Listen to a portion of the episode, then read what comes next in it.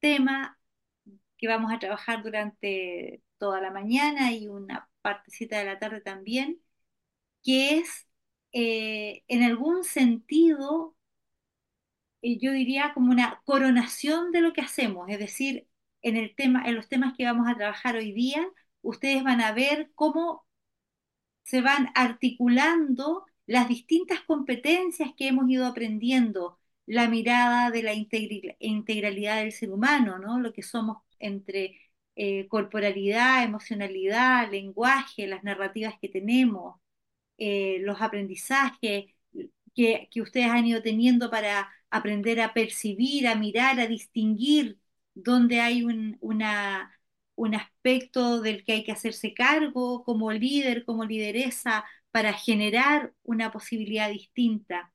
Las distintas distinciones que hemos ido tomando desde el principio del programa, eh, la escucha, el valor que tiene la escucha, cómo, cómo generar y cómo opera la, la escucha más profunda en las posibilidades que nos abren las conversaciones. Lo que vamos a hacer ahora es recorrer juntos las conversaciones y vamos a trabajar sobre el diseño de las conversaciones y vamos a profundizar en algunas, en, cinco conversaciones específicas, de manera de que ustedes se vayan hoy día con una amplitud de distinciones y también con aprendizajes para ustedes facilitar distintas eh, conversaciones en, su, en sus equipos. Y también vamos a ver hoy día eh, algo muy importante sobre cómo fortalecer, primero distinguir y luego fortalecer un equipo de alto desempeño. Así que tenemos un día muy nutrido que esperamos que se vayan con muchas posibilidades de seguir avanzando en su rol de liderazgo, de líderes y lideresas que tiene la intención de transformar el mundo, transformar sus equipos, transformar las relaciones y transformar los entornos, ¿no? Que tanto, tanto lo necesitamos en el mundo. Muy bien, con esa, con esa mirada entonces nos vamos con Farid a la primera parte de nuestro trabajo de hoy. Muy bien, eh, con este contexto que nos entrega Sandra, yo quiero eh, que movamos el cronómetro hace unos meses atrás eh, y recordemos que en uno de nuestros primeros eh, talleres, el primero, primero, entramos en la conciencia de que hacemos lo que hacemos a través de las conversaciones. Somos eh, entes conversacionales en el trabajo, en la familia, con los amigos, con la pareja. Este es un mundo que se construye en, en base a conversaciones. Y una de las primeras eh, conversaciones de las cuales fuimos eh, conscientes era que había conversaciones privadas, ¿se acuerdan esas de la columna izquierda, estas que tenemos con nosotros, y las conversaciones públicas que hacemos eh, con los demás? Y eso es donde nos vamos a meter ahora, en estas conversaciones públicas. pero bueno, antes de entrar allí, también quiero mencionar que nosotros cogimos el fenómeno de la conversación y lo cortamos en muchos pedacitos. Dijimos, eh, la conversación, los componentes son lenguaje, corporalidad y emociones, y fuimos haciendo cortecitos cuando fuimos metiendo allí, ¿cierto? Queríamos abrir el fenómeno, eh, aunque el fenómeno pasa en conjunto, o sea, Dentro de la conversación suceden todas esas cosas simultáneamente. Están las emociones, los juicios, las declaraciones, las afirmaciones, la indagación, la proposición. Está todo. Todo es como funciona simultáneamente. Ahora, lo que queremos es como salir de la parte interna de la conversación y mostrar eh, algunos distintos tipos de conversación. ¿Y, ¿Y, por qué les traigo esta, esta, esta, porque fíjense, nosotros a lo largo de, la vida enfrentamos distintas situaciones. Eh, y las distintas situaciones que enfrentamos, eh, es necesario eh, mirar que para distintas situaciones, distintos problemas, distintos quiebres, existen conversaciones posibles. ¿ya? varias conversaciones posibles. Nosotros tenemos aquí un repertorio de cinco que les queremos traer. En realidad seis, porque una conversación ya la trabajamos cuando trabajamos el ciclo de la coordinación de acciones. ¿Se acuerdan? Y ahí mencionamos la conversación de el reclamo.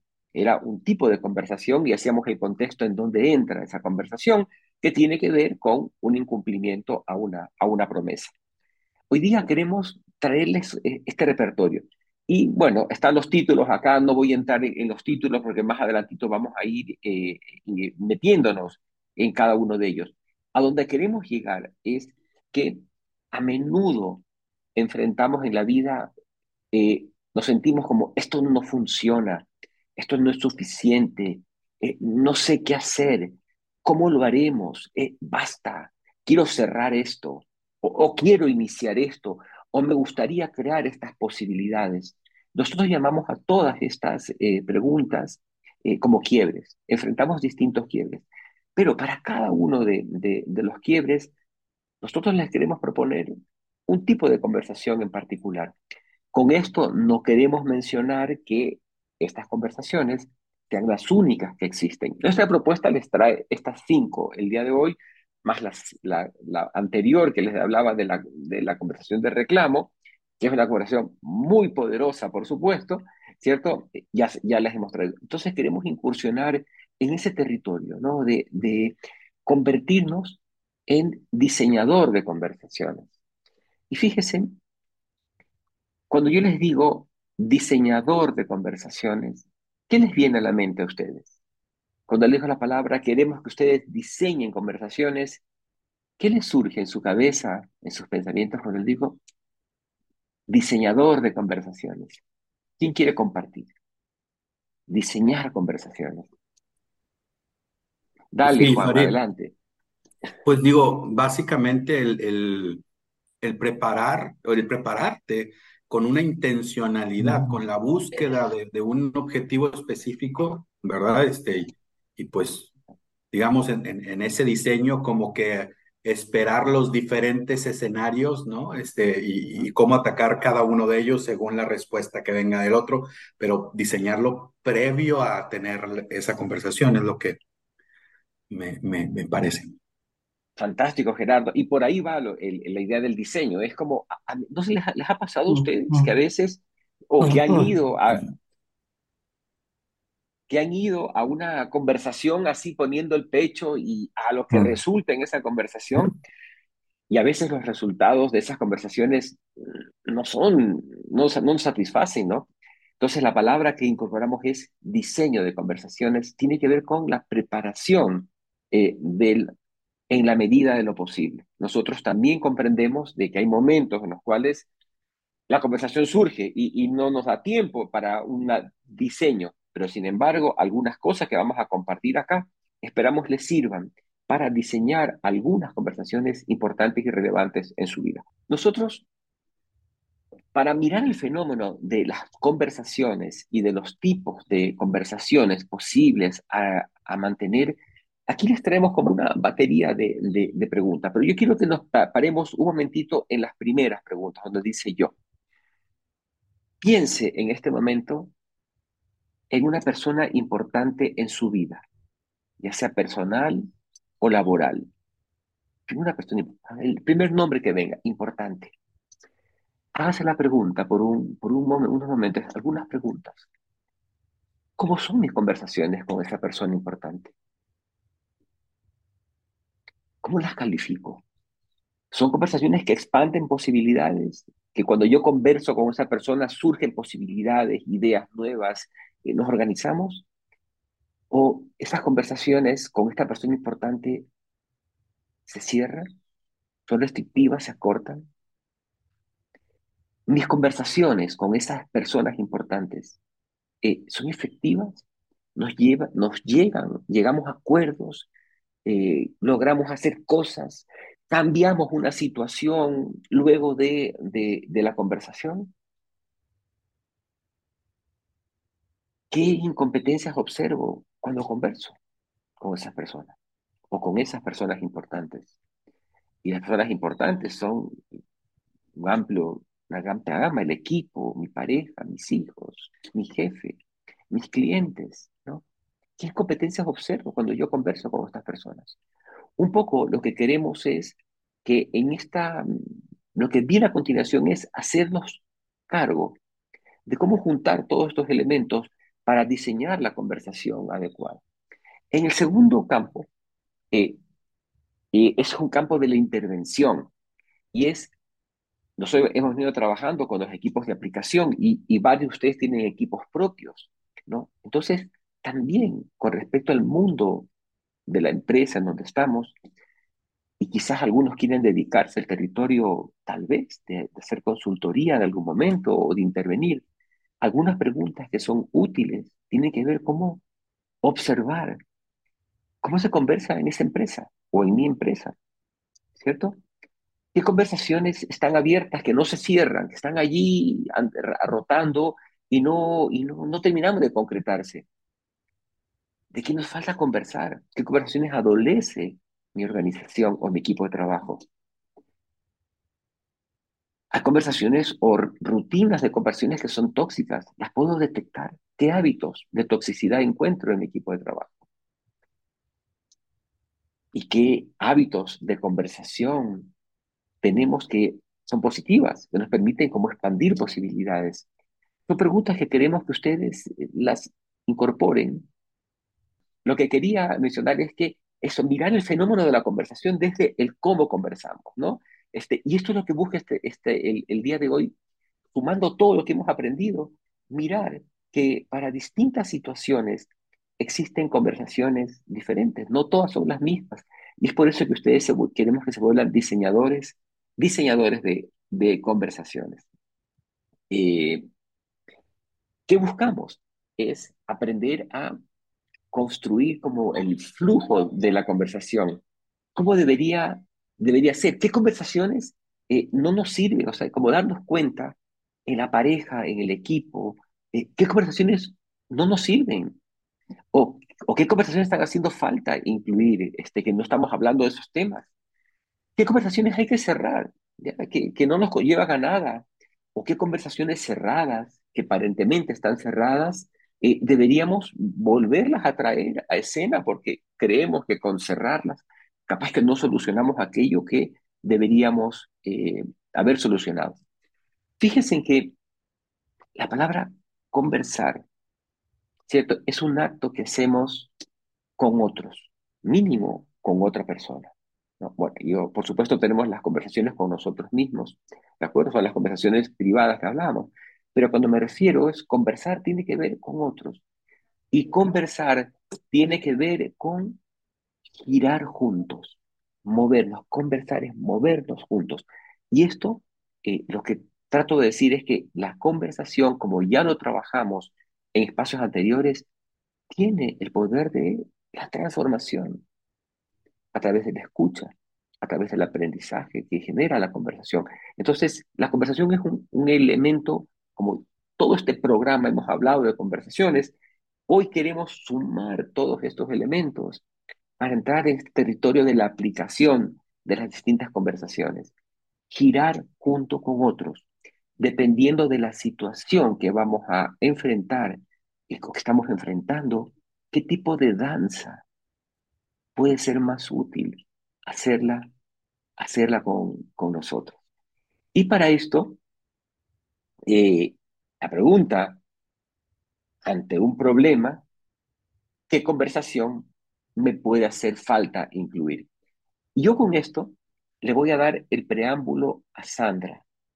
Sandra nos va a traer una primera, un primer grupo de conversaciones que tienen que ver cuando suceden ciertas cosas en, el, en nuestra vida, en el curso del equipo de trabajo, eh, conversaciones que arrancan cuando algo no funciona, cuando un resultado no nos satisface.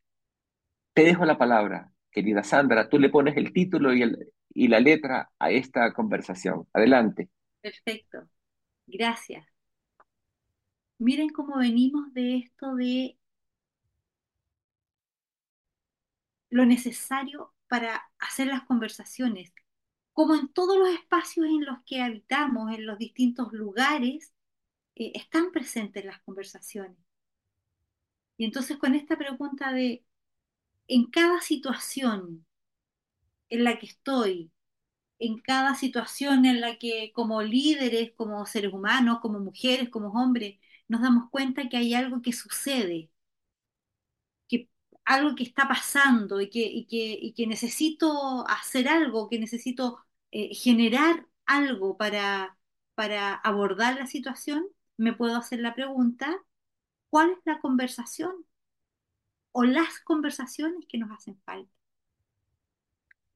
Y Farid decía, claro, y la, la prim- la primera conversación que vamos a hacer es la conversación de juicios y explicaciones, esa conversación que, que, que me, que, con la que me conecto cuando algo no me resulta, cuando eh, tenía todo organizado para el almuerzo familiar, todo organizado para el almuerzo familiar y pasó que eh, se enfermaron dos de los niños y tuvimos que suspender completamente porque eran enfermedades complejas. Chuta, ¿qué me pasa cuando estoy en esa situación? ¿Qué es lo primero que me viene? Ayúdenme ustedes por el chat. ¿Qué es lo primero que me viene cuando aparece una situación que yo tenía planificada, que queríamos que resultara de esa manera y no resulta? O teníamos el tremendo proyecto, desilusión. Gracias, Moni. Teníamos el tremendo proyecto en el equipo, teníamos todo fantástico y a última hora, ¿quién llamada telefónica? Frustración. ¿Qué más? ¿Qué me digo? ¿Qué me digo? ¿Qué me digo? Ah, pena, pena, culpa. Claro, sí. ¿Y qué, qué, qué más? ¿Qué, qué, qué me digo? Chuta, claro, justo ahora que tenía impotencia, Raúl, claro, o sea, teníamos todo preparado y no resultó. Justo me tiene que pasar a mí, justo nos tenía que pasar a nosotros. Ah, claro, ¿y qué puedo hacer ahora? La pregunta, ¿no? ¿Qué puedo hacer ahora? Muy bien. Entonces, ante la pregunta y ante esta, esta, emocionalidad de qué, qué- qué puedo hacer ahora y- y cómo entender lo que pasó. Fíjense que los seres humanos, nuestros cerebros, necesitan las explicaciones, necesitan eh, entender por qué, por qué sucedió, por qué pasó. Nuestro cerebro necesita comprender. Entonces, en ese momento, nos conectamos con la conversación de justificación y explicación. Es decir, esa conversación que me puede permitir a mí con otros, a mí con el equipo, comprender cuáles serían los factores que jugaron aquí, cómo pasó, eh, de, de- qué manera se dio esta situación. Y, entonces voy entendiendo.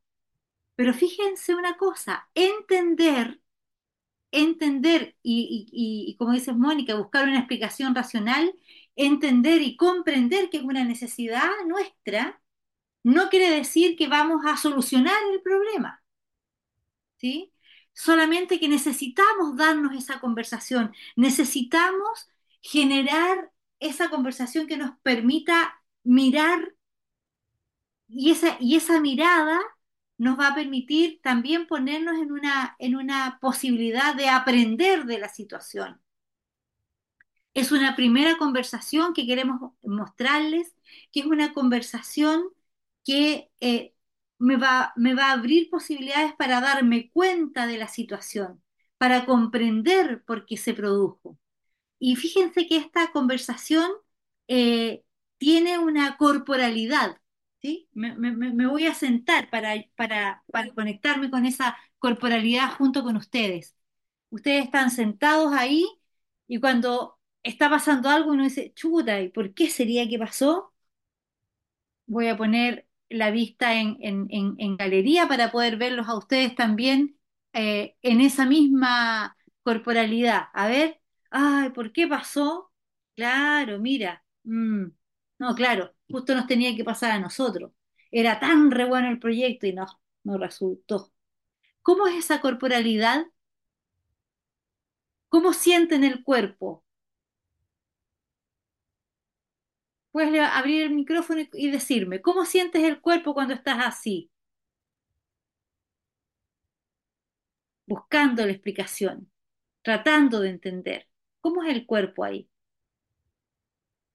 Desanimado, Des- pesado. desanimado, pesado, justamente. Es un cuerpo que te tira para abajo y que te deja ahí puesto, ¿sí? Y entonces generamos la conversación y vamos diciendo, no, no, si es que pasó esto, no, es que pasó esto otro.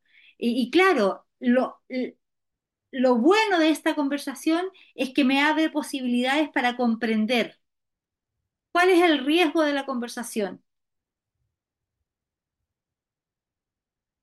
cuál es el riesgo que ustedes creen que tiene esta conversación.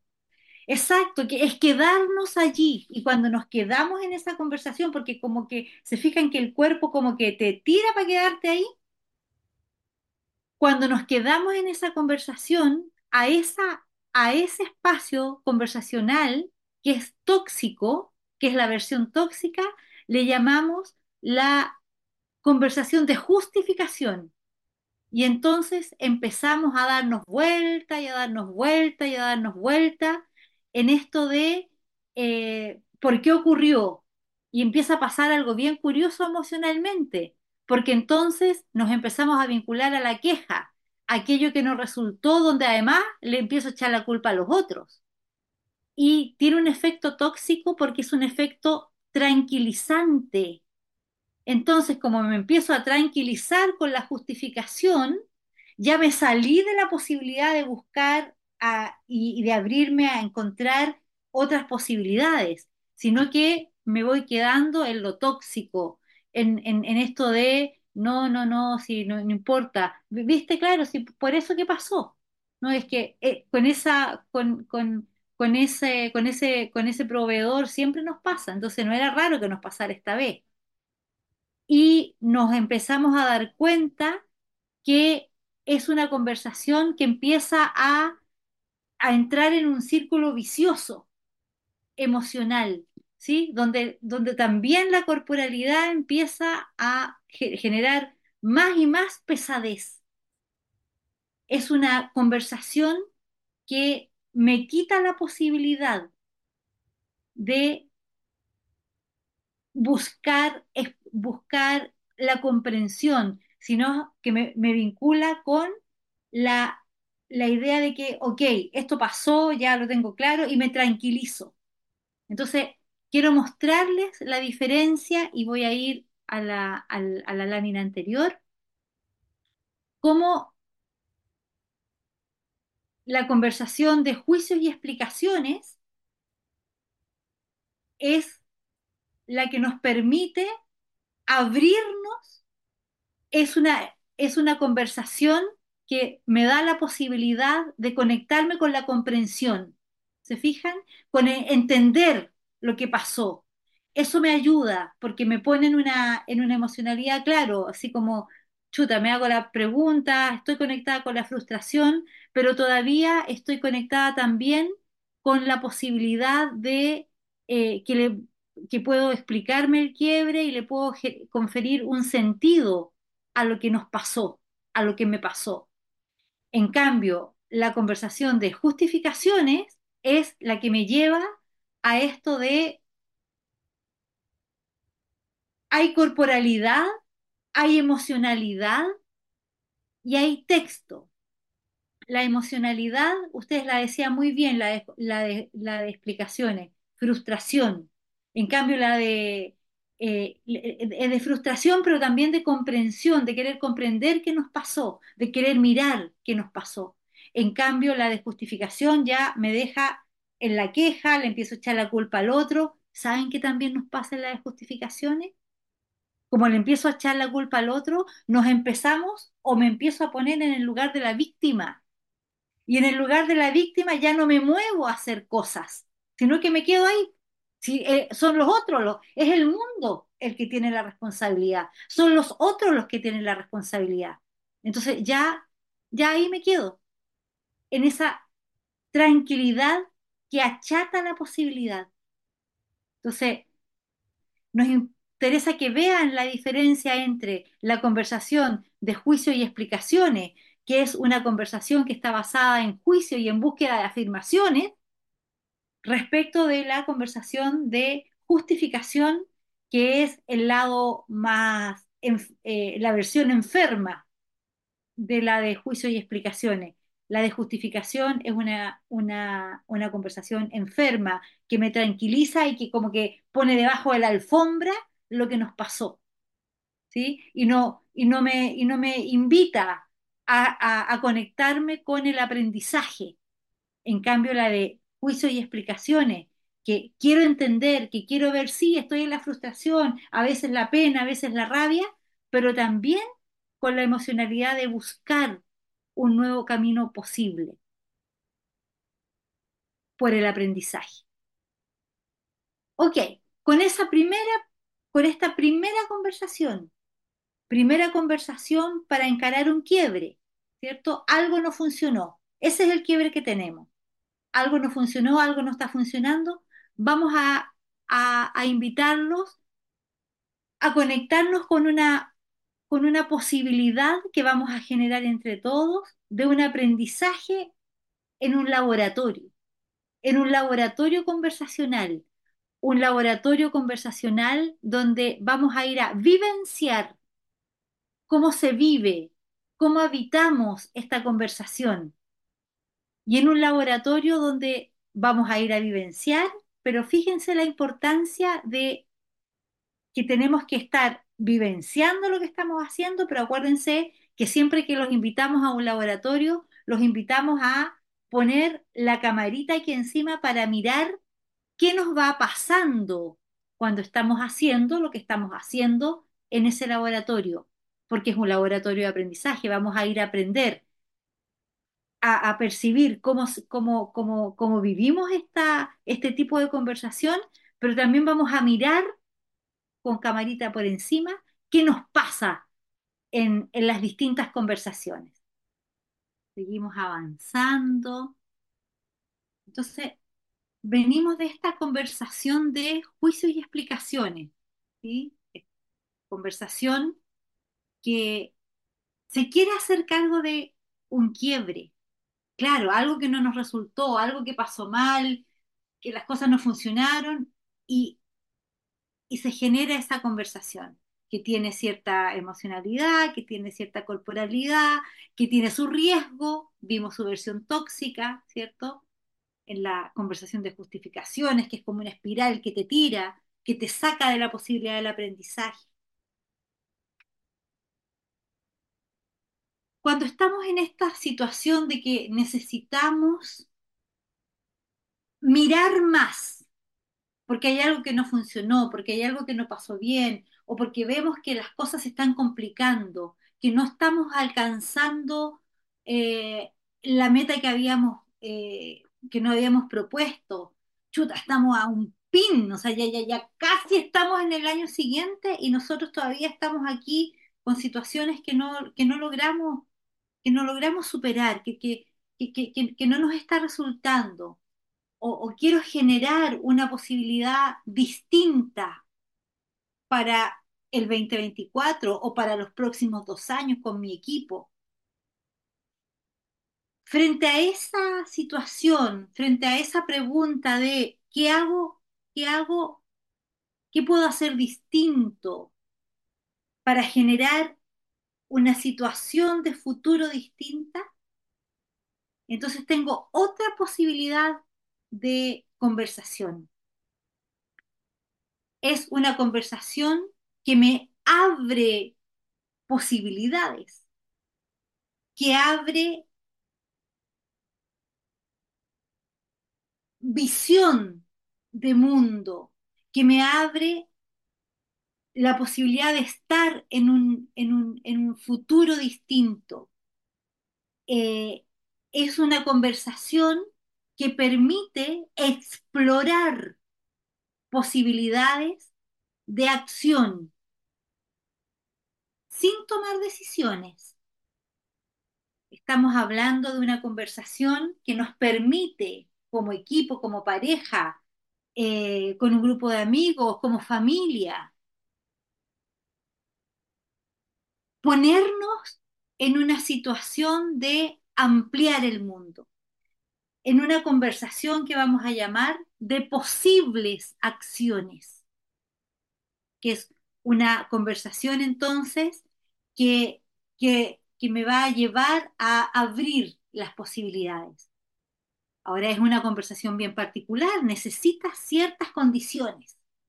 Por ejemplo, una condición muy necesaria es que para generar esta conversación necesitamos bajar el nivel de censura. Necesitamos abrir la posibilidad a que lleguen todas las ideas posibles. Esto que hacemos, por ejemplo, cuando hacemos lluvia de ideas, ¿sí? Eh, que, que vienen, que vienen todas las ideas son conversaciones que nos conectan con abrir esta curva de creatividad, muchas veces vinculada a la innovación. O sea, las innovaciones, la creatividad están muy vinculadas a este tipo de, conversaciones, de apertura, de, de mirar, de hacernos la pregunta, ¿qué podemos hacer distinto? frente a algo que no nos está saliendo bien, o frente a el desafío y la meta que nos ponemos de superar lo que estamos haciendo. La pregunta de ¿qué podemos hacer distinto en una conversación que fluya, que fluya ideas, que, que nos conecte con, eh, con, con, la posibilidad de mirar, mirar más allá de, de la censura, de que no, no, no, que, que de, quizás que no nos va a alcanzar la plata, nada, mirar, mirar, es una, es una conversación en libertad de posibilidades de mirar y de decir, donde, donde no, no haya sanción por lo que voy a decir, sino que aceptemos lo que venga en esta conversación. Fíjense que es una conversación eh, que no es fácil de hacer, porque estamos las personas estamos acostumbradas a, a salir a la acción. Estamos acostumbrados a que si hay una situación, ¡boom!, voy con una respuesta. Voy con una respuesta verbal y voy con la acción directo, así, pero como un, como un rinoceronte que tiene su cachito aquí adelante, ¡boom!, va, listo, directo. Esta es una conversación previa a la acción. Es una conversación que busca que, nos lleguen ideas, que, que, nos entre aire, que nos entre posibilidad de pensar distinto, de ponernos en escenarios distintos. Y claro, no es fácil de hacer porque empiezan a venir las ansiedades. Ya, pero ¿y ¿en qué tiempo? ¿Y cuánto va a necesitar? Y, hay algunas personas que requieren, eh, que tienen características que requieren mucho más eh, tierra, eh, concretar mucho más, entonces les cuesta más hacer este tipo de conversación. Esta es una, una, conversación que requiere tiempo, que requiere tiempo y que requiere eh, romper con el día ocupado.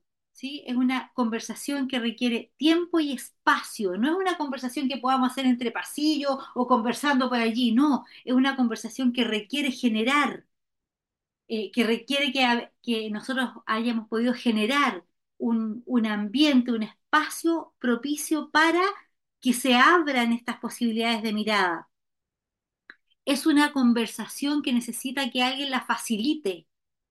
Y alguien, ¿quién es alguien aquí? Los que estamos aquí, los líderes, las lideresas.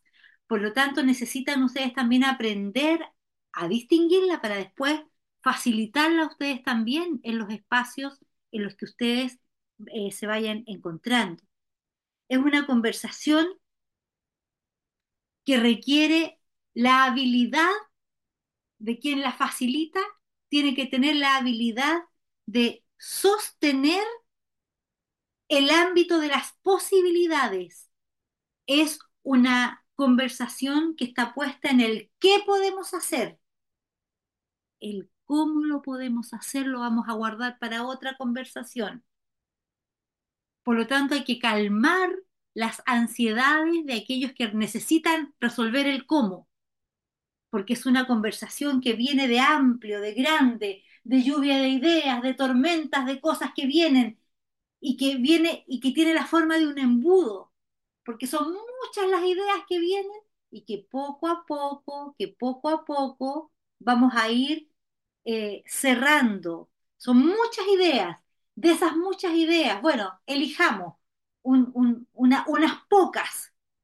De esas pocas que podemos elegir, todavía definamos menos hasta que nos quedemos con dos, con tres, con una de esas ideas. ¿Se fijan? La idea del embudo. Esta conversación tiene una corporalidad distinta, que quiero pedirles ahora que dejen las anotaciones que están haciendo y se alejen un poquitito del escritorio con su silla para invitarlos a hacer la corporalidad de esta conversación. Eso, muy bien. Entonces les quiero pedir que pongan los dos pies adelante. Muy bien. Dos pies adelante y cruzados. Y ahora el cuerpo lo reclinen sobre la sien, sobre la, sobre la espalda, la reclinen hacia atrás. Los brazos los levanten y los pongan, eso, de, afirmando la cabeza. Eso, hacia atrás. Y la mirada un poquito hacia arriba, suave. Muy bien. Y la pregunta es, ¿qué podemos hacer distinto? ¿Qué puedo hacer distinto? Conéctate con esa corporalidad. ¿Qué puedo hacer distinto? Mira suave al cielo. ¿Qué cosa nueva puedo inventar?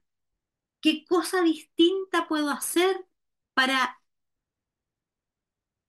para generar acciones distintas y nuevas?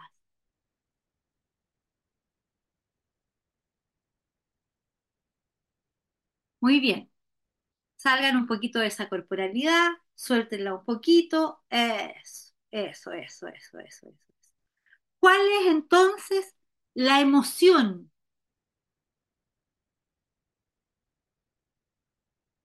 ¿Cuál es la emoción de esta, esta conversación?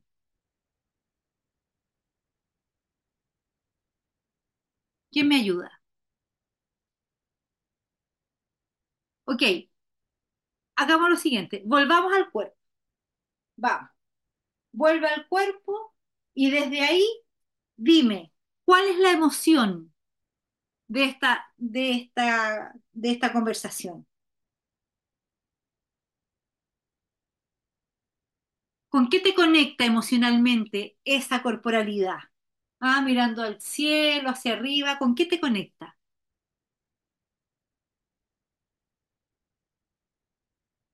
Dale, Raúl. Estás muteado. Ok. Ah, bueno, es eh, con optimismo, Eso, sí, con optimismo, con pues un- también una sensación de bienestar, muy eh, bien, sí, muy bien. Por ahí dicen relajo para pensar, ¿sí? Creatividad, ambición. Satisfacción puede ser también, Ya, como algo satisfacción, de poder estar en esta situación. como de Muy apertura. Mm. de apertura, claro. Entonces mira lo importante que el facilitador pueda generar un ambiente de libertad, de niveles bajos de censura, una, eh, eh, unas- un ambiente de confianza también para poder decir, para poder mostrar aquellas ideas que se me vienen. ¿Cuál es el riesgo de esta conversación? ¿Quién me la sopla? ¿Cuál es el riesgo de esta conversación? ¿Qué me pasa en el equipo si me quedo en esta conversación permanentemente? soñador, ¿no? El, el caer en sueños, Claro, claro, que, esos sueños, que siempre son maravillosos y bienvenidos porque gracias a los sueños podemos ir más lejos, no tengamos la capacidad de tomarlos y bajarlos a tierra, ¿sí? Ese es el gran riesgo de esta conversación, no concretar, quedarnos en el aire, ¿cierto? No bajar a una siguiente conversación que ya vamos a ver en unos minutos más, que es la, conversación que nos permite resolver a la acción. Otra, otro riesgo es perder el foco, que al final nos pensamos y nos vamos en, nos vamos en la y, y vamos diciendo cosas que incluso nos sacan de aquello que queríamos plantear. Compártenos, Alex, por favor, la lámina y mirando esta lámina, que ustedes también la tienen en su, en su, en su, en su cuaderno, vamos a mirar un poquito como la dinámica de esta, de esta conversación, como una pauta que tenemos aquí. Fíjense, lo primero y necesario, eh, lo importante de originar la interrupción del día ocupado, porque en el día ocupado esta conversación no la podemos hacer, porque en el día ocupado estamos ahí, hay que resolver. Luego declarar al que facilita, al líder o a quien facilite, declarar el dominio de la inquietud. ¿Qué es lo que queremos hacer con esta conversación? ¿Para dónde queremos enfocar los sueños, las miradas, las ideas que, vamos a empezar a generar? Eh, generar nuevas posibilidades, ¿cierto? Que es el centro de la conversación, cuestionar las interpretaciones habituales, eso es muy importante, no quedarnos en lo que ya sabemos, sino que atrevernos a ir a nuevas interpretaciones, a buscar nuevos caminos, a abrir nuevas ventanas, a generar posibilidades distintas. Otro elemento importante es definir alternativas, especificar las condiciones de satisfacción que queremos que se den en este, en este espacio de conversación.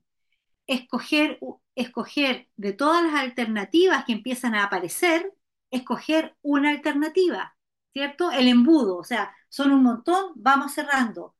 Definir las, las alternativas de a poquito, ir cerrando, especificar de esas alternativas las condiciones de satisfacción que, nos van, eh, que vamos tomando entre todos, escoger una o dos alternativas y después ir a la coordinación de acciones. ¿Se acuerdan? Coordinación de acciones, taller anterior y que vamos a volver a tomar en unos minutos más. Ok, vamos Farid. Gracias, eh, Sandra. Y, esta conversación eh, la hemos abordado en talleres anteriores y que guarda relación con el ciclo de la coordinación de acciones. Eh, coordinar acciones es una conversación a la cual todos los tipos de conversaciones que vamos a presentarles llegan, porque de lo contrario, las estupendas ideas que ustedes han conversado se pueden quedar, como mencionó alguien, anotadas en el papel y quizás, mm, si ustedes han vivido esta experiencia, quizás algunas ideas que han tenido en el pasado se han quedado allí, eh, en, anotadas en el papel del ciclo de la coordinación de acciones, solo para recordarla. Recuerdan que habían cuatro etapas. La una era la creación de contexto, luego la, etapa de la negociación, la realización y la eh, la, evaluación, la etapa, la etapa final, la evaluación. En las conversaciones previas que han tenido, la primera de, de juicios y explicaciones y de la de ideas, la de generación de ideas, e, es como, digamos que en este caso, es como la etapa de la creación de contexto. Ustedes ya tienen una idea en este momento que quisieran llevar adelante. Entonces, eh, eh, lo que podría sernos útil en este momento es en la etapa de, la de concretar, o sea, la etapa de arrancar con una petición. Por ejemplo, escuché hace un rato eh, a uno, en uno de los grupos que hablaba de que ya hemos definido tener eh, reuniones mensuales, ¿de acuerdo? Está ahí el territorio, ya está eh, clara la idea, no hace falta crear un contexto, ya está el contexto dicho entre ustedes, ya, ya llegaron a, esa, a, esa, a ese punto. Ahora, lo que viene es, bueno, pedir u ofrecer. Yo me encargo de hacer la agenda, por decir algo, em, eh, quién va a ser responsable de generar los temas, por decir otra cosa. Eh, tal vez haya que invitar a otra comunidad, quién va a ser el, rol de, de, eh, hacer la invitación. Entonces, esta, en esta parte, lo que queremos es pasar al territorio de la acción utilizando el modelo del ciclo de la coordinación de acciones, en donde arranca con una petición o una oferta, y, bueno, el sí, y los términos de, satisfacción, o sea, digamos, qué, queremos que sucedan, eh, cómo vamos a, evaluar esto, eh, que se está funcionando. Este, tal vez haya que recurrir a otras personas para poder hacer esta, mm, eh, esta, esta, actividad que hemos definido. Tal vez haya que solicitar ayuda a alguien eh, que nos ofrezca un salón eh, o que nos, el, la, el, tema de si lo van a hacer virtual. Bueno, coordinar acciones. Esta es como la, idea que queremos llevarles. ¿no? Toda conversación debe terminar en una coordinación de acciones. Ahora, ya lo mencionábamos antes, a veces un riesgo de esta conversación es que rápidamente eh, hay un problema y rápidamente ya vamos a coordinar acciones. Ya listo, ¿qué hacemos? ¿Cómo lo hacemos? ¿no? Entonces, bueno, lo que les hemos entregado es como la posibilidad de que en algunos casos es importante evaluar eh, qué sucedió, comprender qué sucedió, mirar ideas que nos permitan hacernos cargo de aquello que sucedió y pasar a la coordinación de acciones. Depende, depende de la situación. Habrá situaciones que son más rápidas, más eh, cotidianas, en donde eh, tal vez no haya que generar muchas ideas, ya listo, ya esto funcionó mal, esto es lo que vamos a hacer, rápidamente vamos a esa conversación, de la, conversación de coordinación de acciones, perdón. En otros casos puede ser necesario.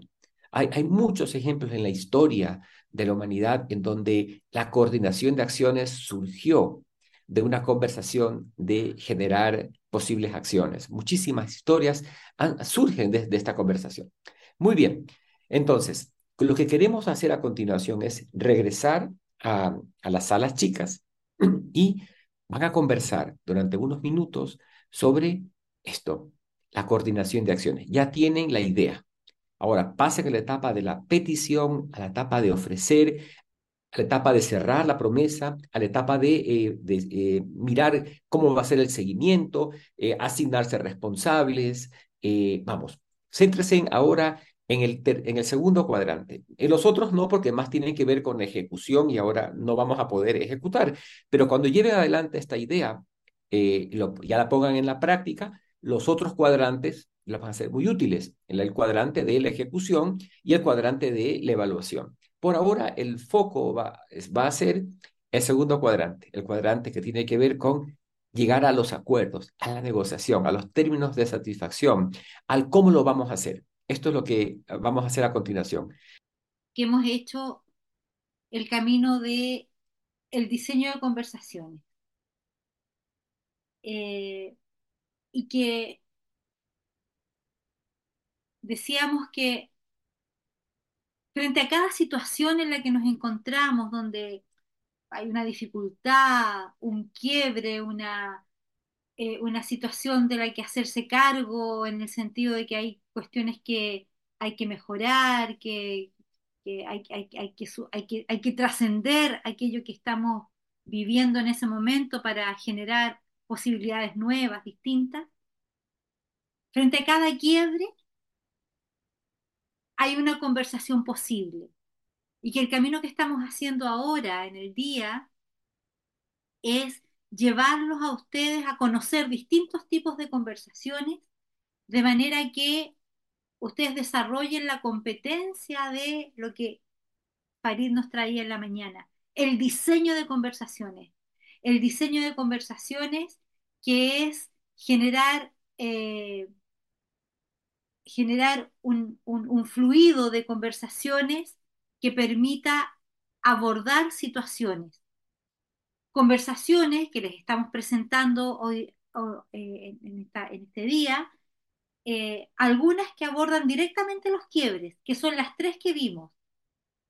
Conversación de justificaciones y explicaciones, muy necesaria de hacer para comprender, para entender qué nos pasó, para, para poner el escenario de abrirnos al aprendizaje y no volver a repetir los errores, con su versión tóxica, la conversación de las justificaciones, que la vimos.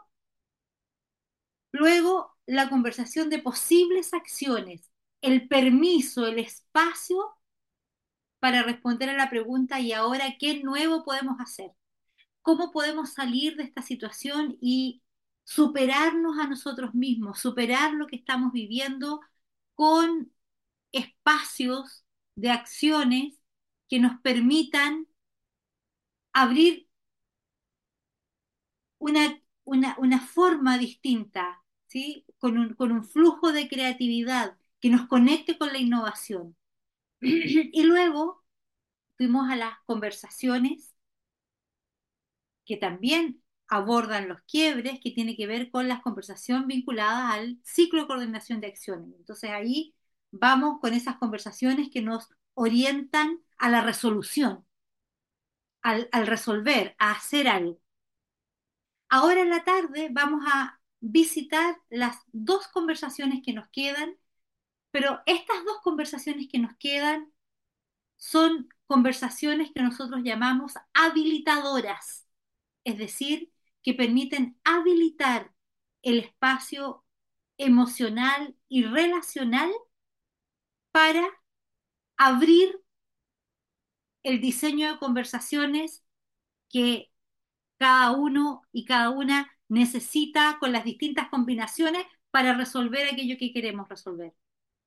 Conversaciones entonces que habilitan, que habilitan el espacio previo. Con, conversaciones entonces que nos dan el escenario para. Y, una, y la primera conversación que queremos traerles es la conversación de posibles conversaciones, que es esta conversación que se quiere hacer cargo de las condiciones de la conversación, es decir, se hace cargo de la dificultad que estoy teniendo para conversar contigo. Eh, por ejemplo, dificultades de conversaciones puede ser que resulta que estamos hablando a metros de distancia y por, por lo tanto no nos escuchamos bien. Y entonces eso es una dificultad conversacional y entonces lo digo, digo, mira, tengo esta dificultad, no te estoy escuchando bien. O tenemos velocidades tan distintas para conversar. Y tú conversas muy rápido, muy rápido, muy rápido, muy rápido, y vas a 200 kilómetros por hora en la conversación, y yo voy pasito a pasito y voy poniendo un ritmo más calmado y no logramos armonizar el ritmo de la conversación. Una dificultad conversacional, que no estoy logrando conversar contigo porque surge esta dificultad. Voy a conversar contigo, llevo pensadito, no, voy a ir y le voy a plantear este punto, cómo vamos a abordar el, proyecto, porque aquí me di cuenta que tenemos una dificultad, y llego a la conversación contigo y, y, empezamos a conversar de un montón de cosas y empezamos y terminamos conversando de tus vacaciones. ¿Dónde estuviste el año pasado en vacaciones y qué estás pensando hacer este año para las vacaciones? Y no logramos conversar de, de aquella, de aquella inquietud que yo traigo porque hay algo que resolver. ¿Qué otras dificultades conversacionales ustedes identifican en sus relaciones personales o en la oficina? ¿Qué dificultades conversacionales ustedes identifican? A ver, ¿quién, quién puede levantar su mano, abrir el micrófono directamente? ¿Con qué dificultades conversacionales te encuentras tú en tu, en tu, en tu, en tu acontecer, en tu vida laboral o personal?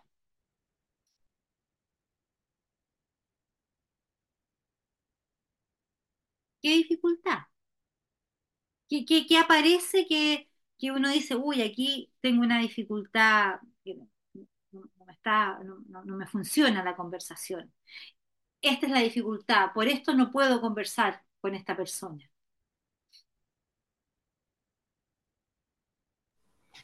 A veces, a veces hay distractores, distractores de la conversación como el teléfono, o a veces eh, nos, centramos la, acá estar revisando los mensajes y a veces dificulta la conversación cuando la atención está puesta en otra cosa también. Perfecto, Maritza. Efectivamente, muchas veces nos encontramos con que hay eh, elementos externos que no nos ayudan a lograr esa conversación. Muy bien, ahí hay una dificultad conversacional. Eh, Hugo, adelante que, lo hemos conversado harto cuando me, hay juicios de por medio, tanto hacia la otra persona, hacia mí, etcétera, juicios de equipos eh, que no, que trabajan como isla, entre tantos juicios que puedan surgir que dificultan la, la posibilidad. Perfecto. Llego con tanta conversación privada, con tanto juicio armado, que cuando llego a conversar contigo me cuesta, no puedo conversar. ¿Sí? Muy bien. Muchas gracias. Gerardo, por favor. Sí, eh, cuando, cuando la otra parte siempre está, digamos, con una agenda muy cargada, o al menos así te lo, te lo demuestra, y quieres meter un nuevo tema y prácticamente lo corta porque necesita seguir a una, a otra junta, ¿verdad? O a otro tema eh, aparentemente más importante, ¿no? Entonces la interacción que tienes con él es, realmente de momentos muy específicos que te dificultan, pues, continuar otros temas, ¿no? Muy bien. Otra dificultad conversacional. Los tiempos, establecer, establecer los tiempos y las prioridades para la conversación, ¿cierto? Porque eso, esas dos cosas te escucho, el tiempo y, la, y las prioridades. Gracias, Gerardo. Mónica. Sí, también relacionado con las prioridades, pero también con quizás la otra persona no quiere abrirse a una conversación se- cuando se cierra la otra persona. Ya, Eso claro, también puede dificultar, como entrar en, en- en establecer algo porque en realidad no quiere hablar sobre un tema particular o no quiere entablar una conversación. claro, puede haber una dificultad porque el otro no, no, no quiere, ¿sí? Porque se cierra a, a esa posibilidad de la conversación. Eh, Claro, y ahí eh, el- el- hay, hay caminos también que podemos diseñar, ¿cierto? Para, para abrir esas, esas posibilidades. Muy bien, me parece que estamos, estamos tomando el hilo de lo que significa una dificultad conversacional, una dificultad para las conversaciones. Entonces, fíjense que esta, este tipo de conversación es como bien paradójica, parece contradictoria. Voy a conversar con quien tengo la dificultad para conversar. ¿sí? Es, es lo que, lo que necesito conversar contigo para poder conversar contigo. Parece trabalengua, pero no, pero no es trabalengua, es- surge desde la necesidad de eh, establecer una conversación, no sobre el contenido de lo que quiero conversar, no sobre el proyecto que quiero abordar, no sobre la dificultad que estamos teniendo para resolver un tema, no sobre las vacaciones que vamos a tomar, no. Voy a conversar contigo para que,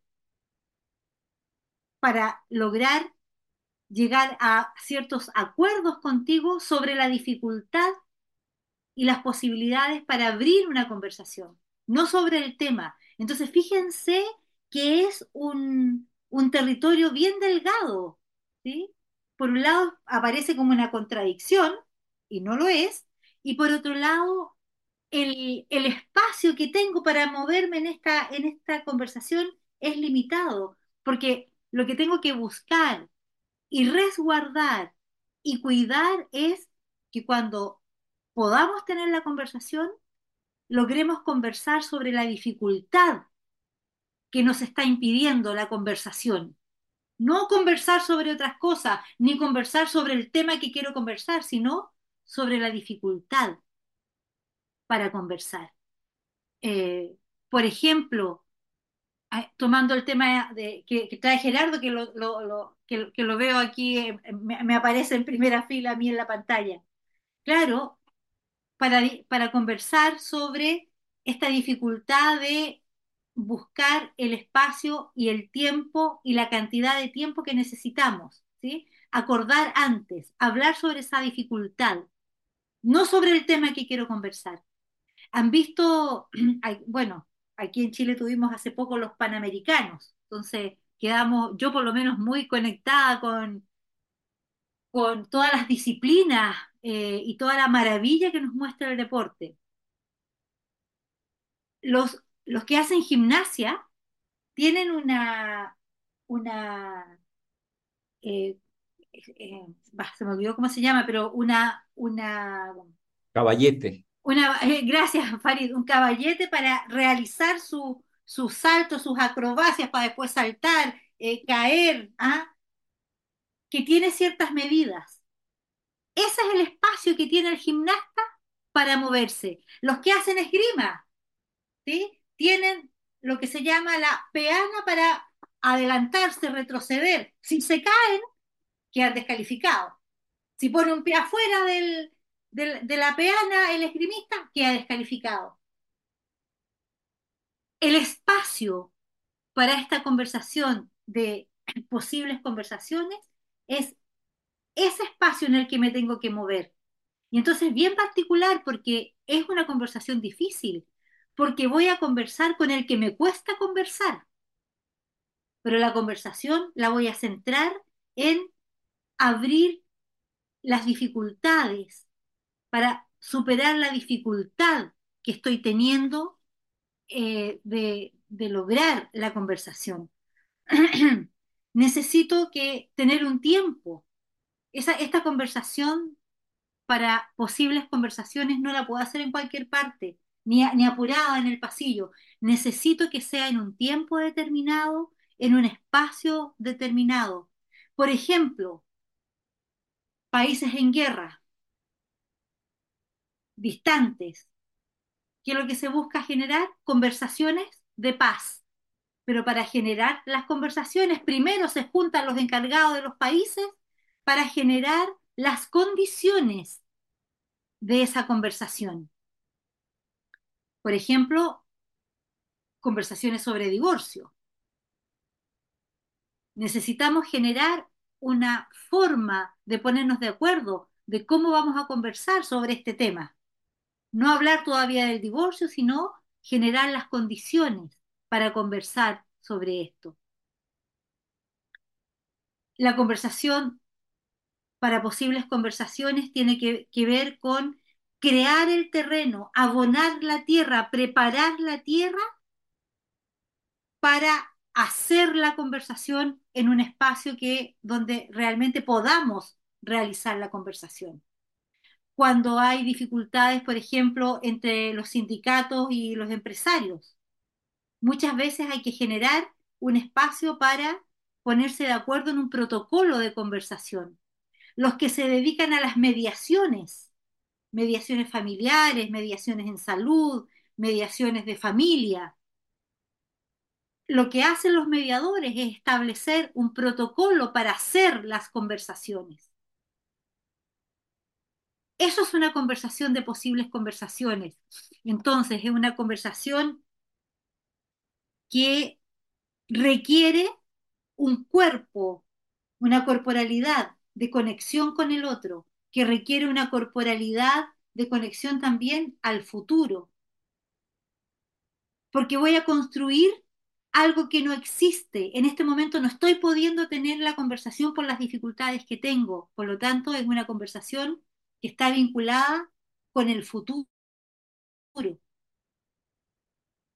Emocionalmente, ¿qué creen ustedes que es lo más importante para lograr en este tipo de conversaciones? ¿Cuál es la emoción que, requiero así fundamentales para hacer una conversación de posibles conversaciones? para hacer una conversación con aquel o con aquella o con aquellos con los que no estoy pudiendo conversar. ¿Qué necesito emocionalmente? Si tú te imaginas en esa conversación, ¿qué necesitas emocionalmente para abordar esta conversación? El deseo, la intencionalidad de poder eh, arreglar muy bien. El, el, la disposición, ¿verdad? La disposición, el deseo de querer hacerlo. Muy bien. ¿Qué más? La tranquilidad, dice Laura. Muy bien, por eso que tiene que ser un espacio definido, un tiempo definido. Muy bien. ¿Qué más? Y la, la empatía, tal vez. La empatía. La empatía en el sentido de... Pues de... Raúl, ver al otro, o sea, o sea, estar viendo, viendo el otro, qué está sintiendo, qué sus Eco. inquietudes. Perfecto. En este espacio, a, a esa emocionalidad vinculada con la empatía, le llamamos respeto incondicional por el otro.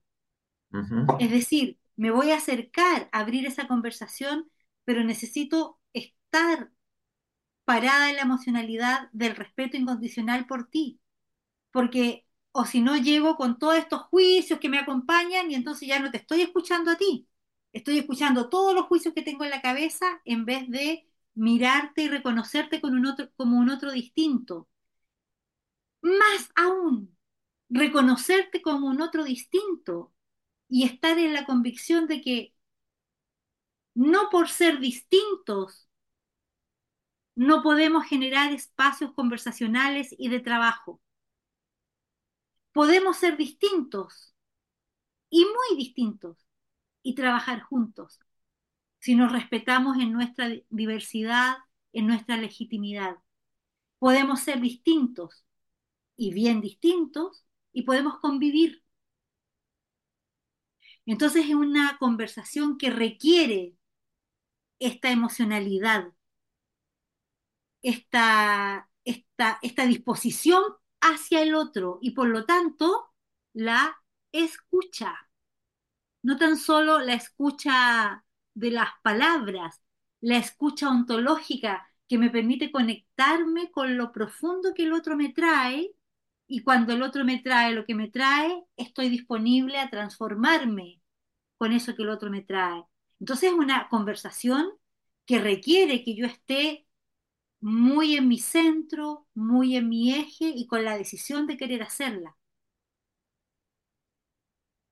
¿Saben el riesgo de esta conversación? Que si no la hago en el caballete que tengo de los 10 metros del gimnasta o en la peana del esgrimista que si no me caigo y, quedo descalificado, es que si en ese espacio, entonces profundizo la dificultad. Por lo tanto, debe ser una conversación muy bien diseñada por, por mí, considerando todos los aspectos emocionales, de contexto, de tiempo, de espacio para trabajar. Porque si no, en vez de mejorar las posibilidades, voy a restringir mis posibilidades de, de hacer este, este trabajo. Ahí está sintetizado lo que hemos estado diciendo, ¿cierto? Surge al tener la dificultad de conversar con alguien. Su objetivo es generar protocolos conversacionales. Eso es lo que busco. Busco entonces con esta conversación, vuelvo a decir, lo, que parece trabalengua. Voy a conversar con quien tengo la dificultad de conversar.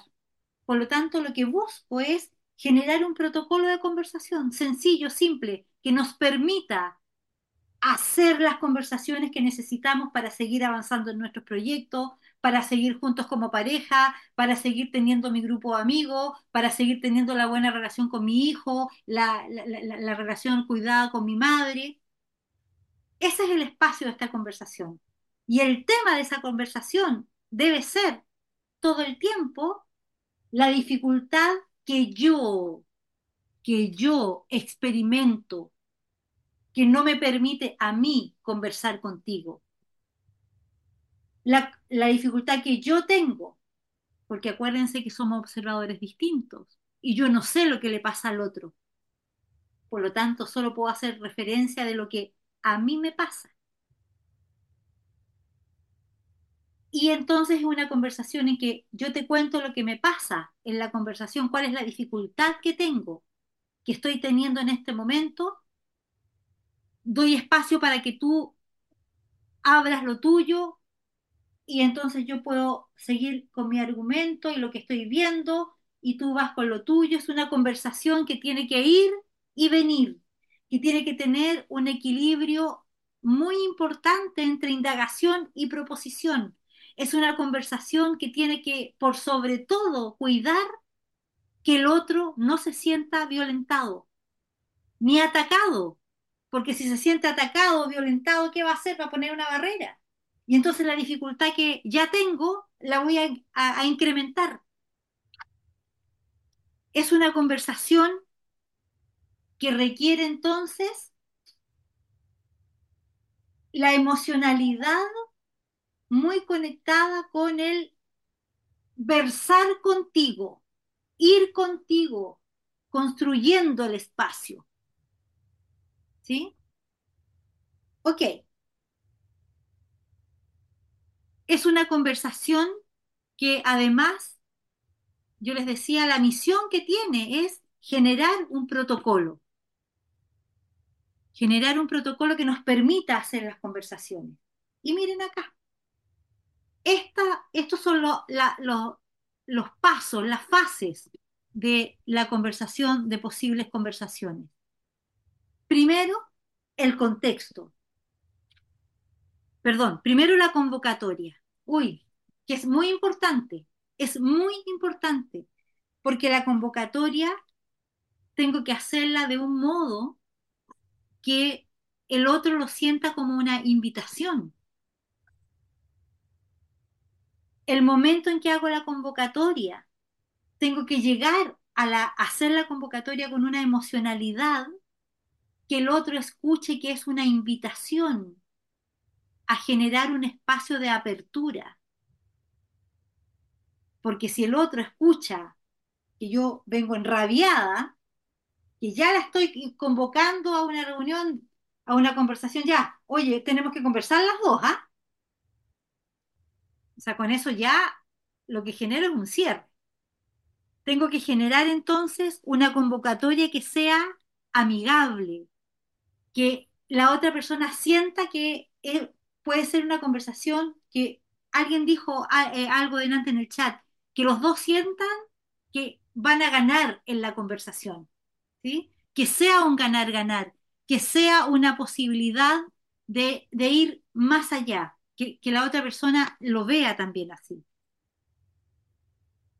Lo que más, lo que más debo proteger en la convocatoria es que esa convocatoria la voy a hacer a un lugar y en un tiempo en que yo asegure la escucha del otro. Y por lo tanto, para asegurar que el otro escuche, tengo que hablarle a sus inquietudes. Y por supuesto, tengo que ir con mi mejor disposición a la escucha. Otro momento, la creación de contexto. Es decir, te planteo en la conversación, mira lo importante que es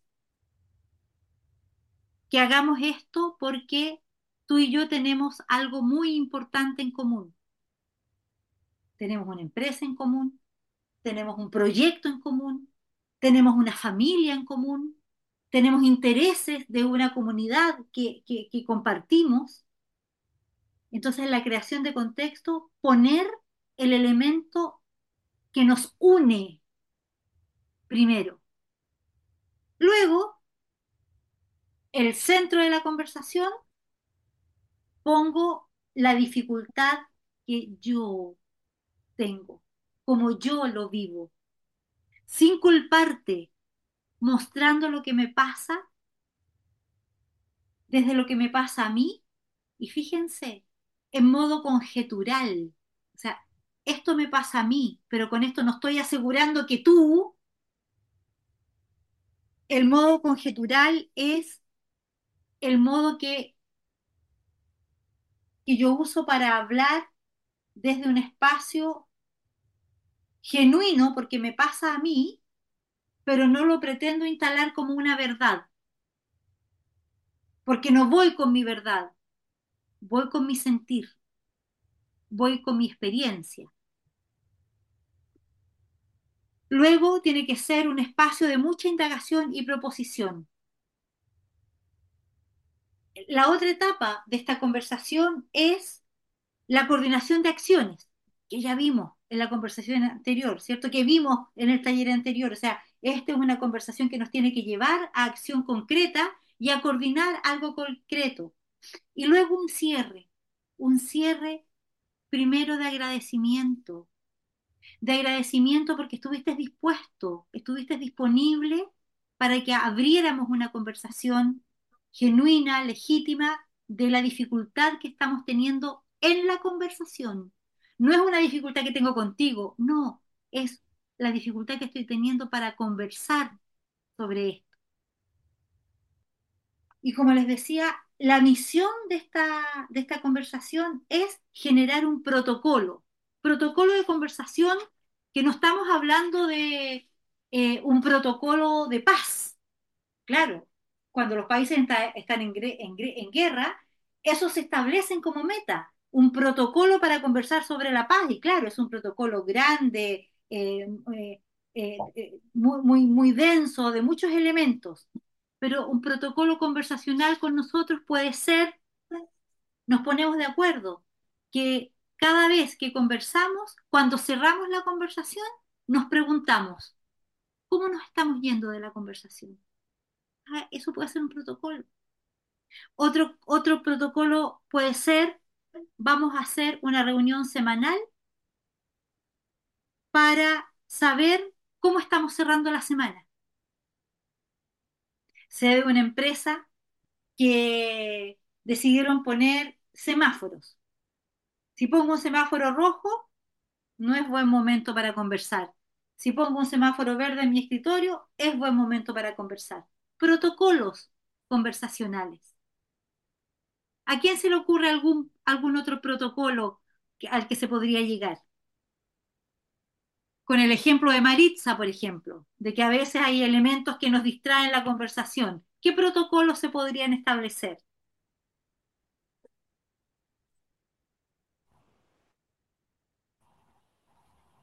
Hugo, adelante. Ah, perdón, adelante, adelante. dale, Gerardo. Bueno, no, eh, quería nada más utilizar un, ejemplo justamente que vivo eh, eh, o que me ha compartido mi, mi esposa, donde ella trabaja. Este es todo un, un tema de ventas, ¿no? Y, de asesoría y todo. Entonces me compartía que, que, ellos tienen un protocolo donde tienen un chaleco color naranja y en el momento en que ellos tienen ese chaleco color naranja no lo, no lo puedes, no, no te puedes acercar a preguntarle, a cuestionarle, a, a, pedirles consejo, ¿verdad? Este, Muy bien. Mientras no lo traiga, evidentemente puedes preguntar, ¿no? Entonces eso ayuda bastante. Buenísimo. Hugo dentro de los protocolos que se me vienen a la mente como, y dentro de, la dentro de, de, lo que conversamos de la empatía, eh, a mí me gusta un concepto que aprendí hace unos años que son los famosos ladrones del tiempo. Eh, y que en las reuniones se da mucho en las conversaciones. Por ejemplo, si es una conversación importante, algo tan simple, no sé, como cuando uno se sienta a almorzar, no sé, sin celulares, no sé, por ejemplo, nosotros eh, implementamos algo en conversaciones, por ejemplo, yo les digo eh, cuando estoy con mi equipo, correos cerrados, el chat interno desactivado, celulares abajo, etcétera. De tal manera que asegurarme que tengamos el 100% de, de presencia. Muy bien.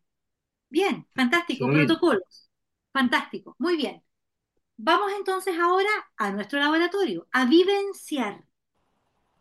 Eh, vamos a ir a la última conversación del día la última conversación del día, que también es una de esas conversaciones que llamamos habilitadoras.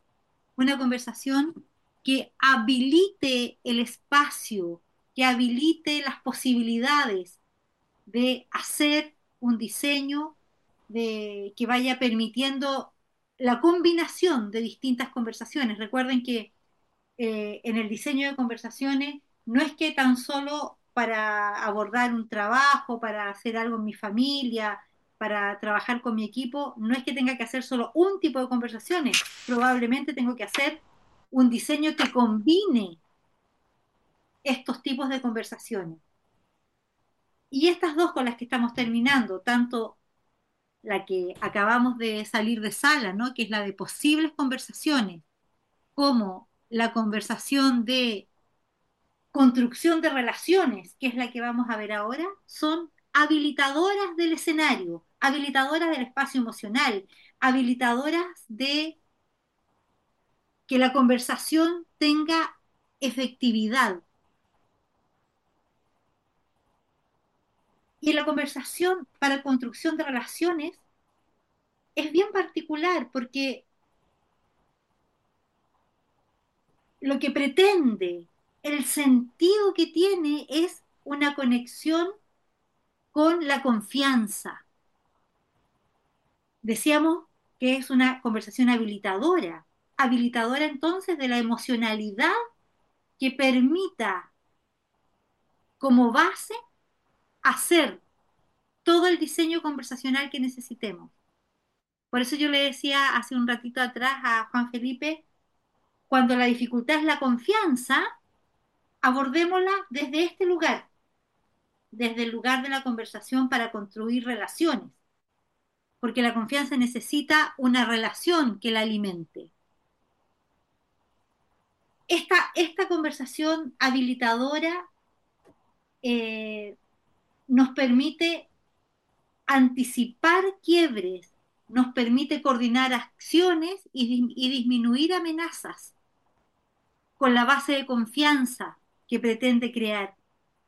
Es una conversación bien particular y surge para definir el carácter que le queremos dar a la relación. Surge para definir cómo queremos que sea esta, esta relación, eh, que tenga entonces una base de confianza y que pueda compartir un trasfondo de inquietudes. Por lo tanto, nos permite esta, este tipo de conversación eh, comprometernos, nos permite comprometernos a actuar siempre considerando al otro.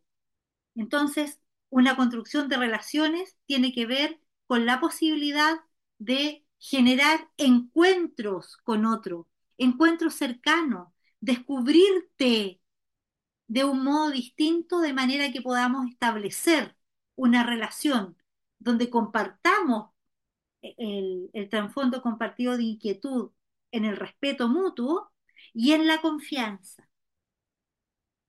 Muchas veces vamos directo a otras, a, otras conversaciones y nos olvidamos que necesitamos hacer una relación de construcción de relaciones antes de iniciar.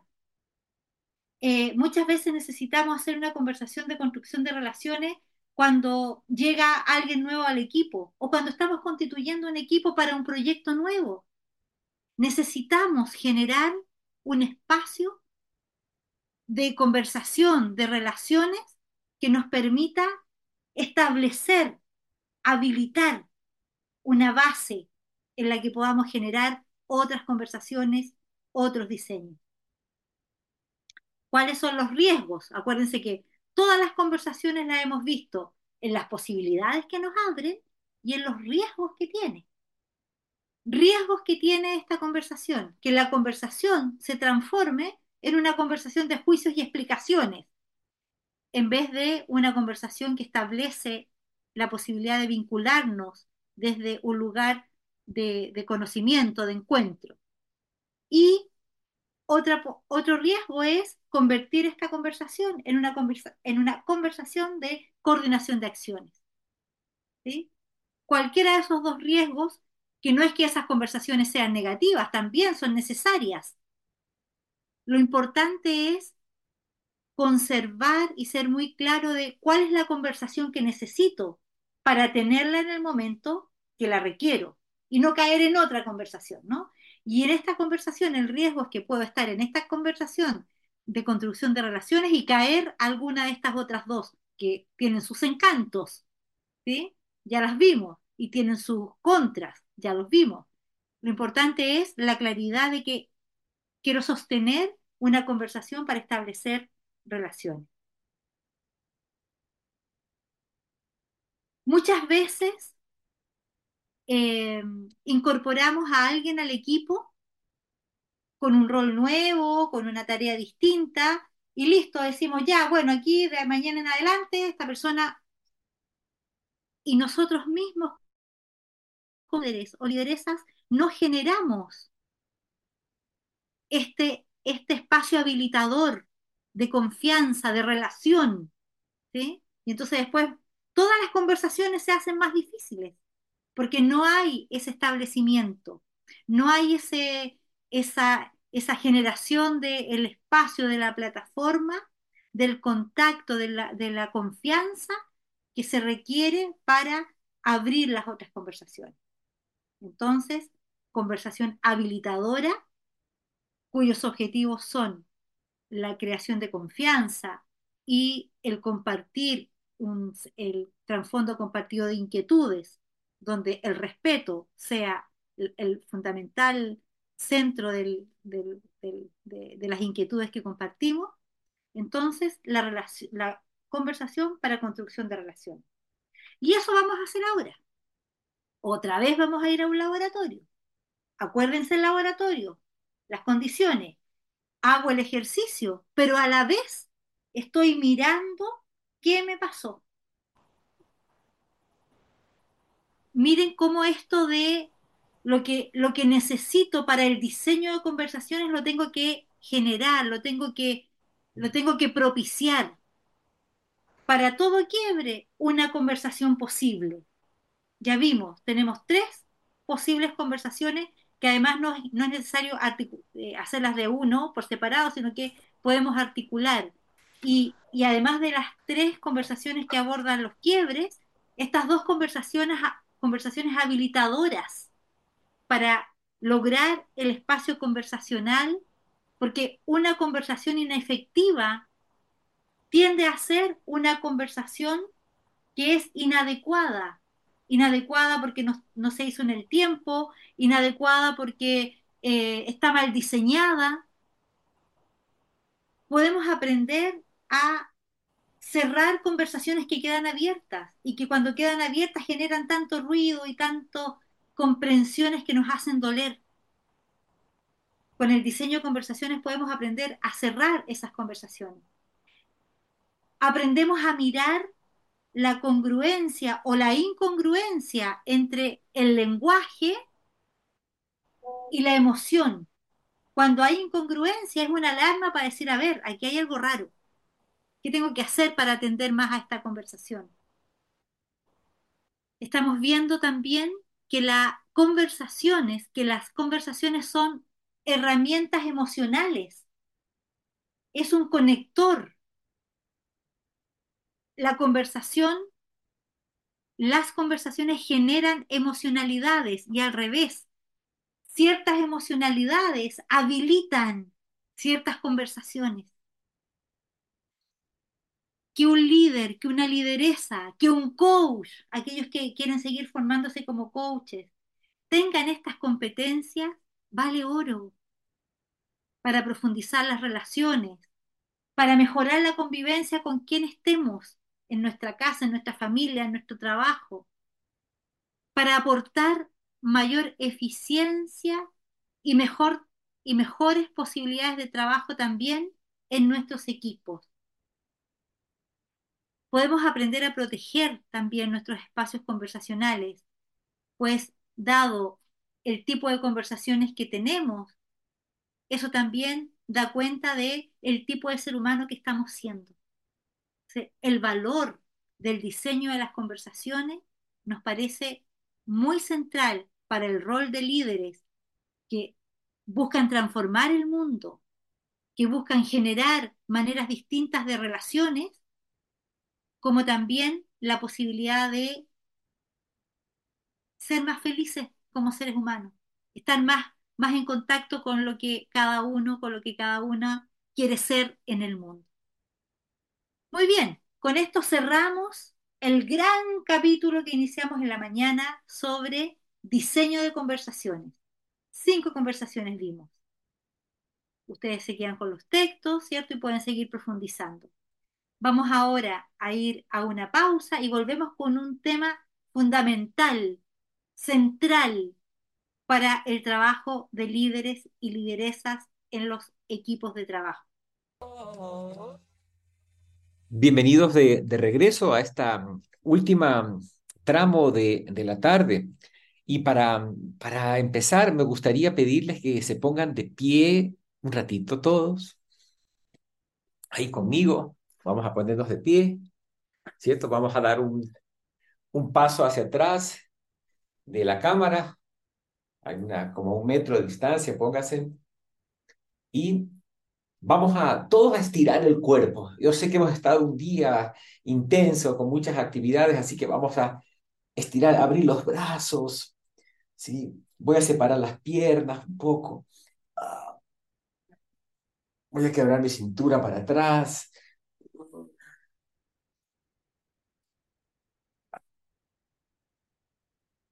Ah, ah. Voy a preparar mi energía para esta, esta pequeña parte de la tarde que nos queda. Bien, podemos, podemos sentarnos y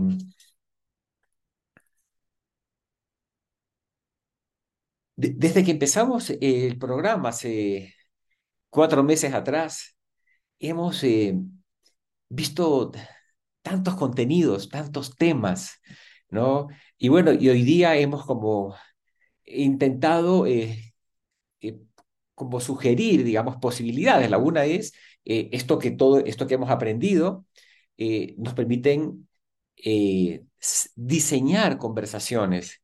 y en cada una de las conversaciones que nosotros diseñamos y mantenemos están todos los elementos, todos los componentes eh, de las conversaciones que hemos trabajado a lo largo de estos meses. Ahora, ¿qué más? ¿Qué más podemos hacer, hacer esto? ¿Para qué, ¿Para qué nos sirve todo esto? Y yo quiero eh, entrar en un territorio que es muy poderoso. Eh, para quienes, quienes trabajan en el mundo de las organizaciones, esto va a ser, pues, puede ser muy potente. Me imagino, ya que es un término que anda eh, por, se lo menciona en muchas partes, el término equipos de alto desempeño. ¿Lo han escuchado, esta, esta, esta expresión? Díganme, ahí cojan el micrófono y cuéntenme, cuando ustedes escuchan equipo de alto desempeño, ¿qué, qué, qué se imaginan? ¿Qué, ¿Con qué conectan esto? Me gustaría escuchar a algunos de ustedes.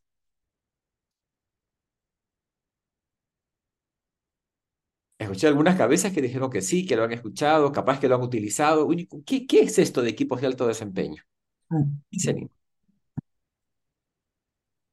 Digo, puedo. Eh, creo que se refiere a, equipos que son normalmente autorregulados, que están como poniéndose metas ellos solos, que requieren baja supervisión.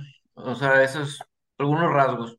Ya, estupendo. Me gusta, me gusta, Raúl, lo que estás diciendo. No, yo no, no busco una definición, más bien lo que estoy tratando de escuchar es para ustedes qué significa equipo alto desempeño. Me, me gusta lo que estás de, colocando, mencionando, Raúl. ¿Alguien más quisiera compartir cuando hablamos de equipos de alto desempeño, qué imagen se les viene? Por favor, ¿quién se anima? Así, anímese, colega, conecte su cámara. A mí em, tiene que ver con, bueno, obviamente lograr los resultados que se proponen como equipo impactan a, la organización y además el proceso cumple como cierta impecabilidad como desde la relación, desde el trabajo en equipo, desde la conversación. Fantástico, bien. Vamos, vamos en esa dirección. Lo que, lo que tú mencionas, Janet, va, en esa dirección. Yo quiero compartirles, eh, ayúdame, querido Alex, con la lámina 22. ¿sí? Eh, equipos de alto desempeño, eh, existen la siguiente, sí, la, y si me das el control, ahí, esa, dame el control para yo ir pasando las láminas a mi, a mi gusto. Nosotros, eh, existen eh, varias personalidades en el mundo de los negocios que han como definido características de los equipos. Y nosotros tomamos eh, de, de todos esas, de estos desarrollos, contenidos y los incorporamos en nuestros programas y también agregamos nuestros propios recursos. Y queremos decirles que para nosotros es importante lo que se desarrolla en el mundo. Eh, tomamos eso y también agregamos nuestra propia, nuestra propia, fruto de nuestros propios desarrollos e investigaciones. Por ejemplo, tomamos de, del proyecto Google, capaz que lo han escuchado, en donde una de las características de, de observar cómo funciona eh, la dinámica dentro de, de, esta gran empresa Google es esta, lo que ellos llaman como la seguridad emocional.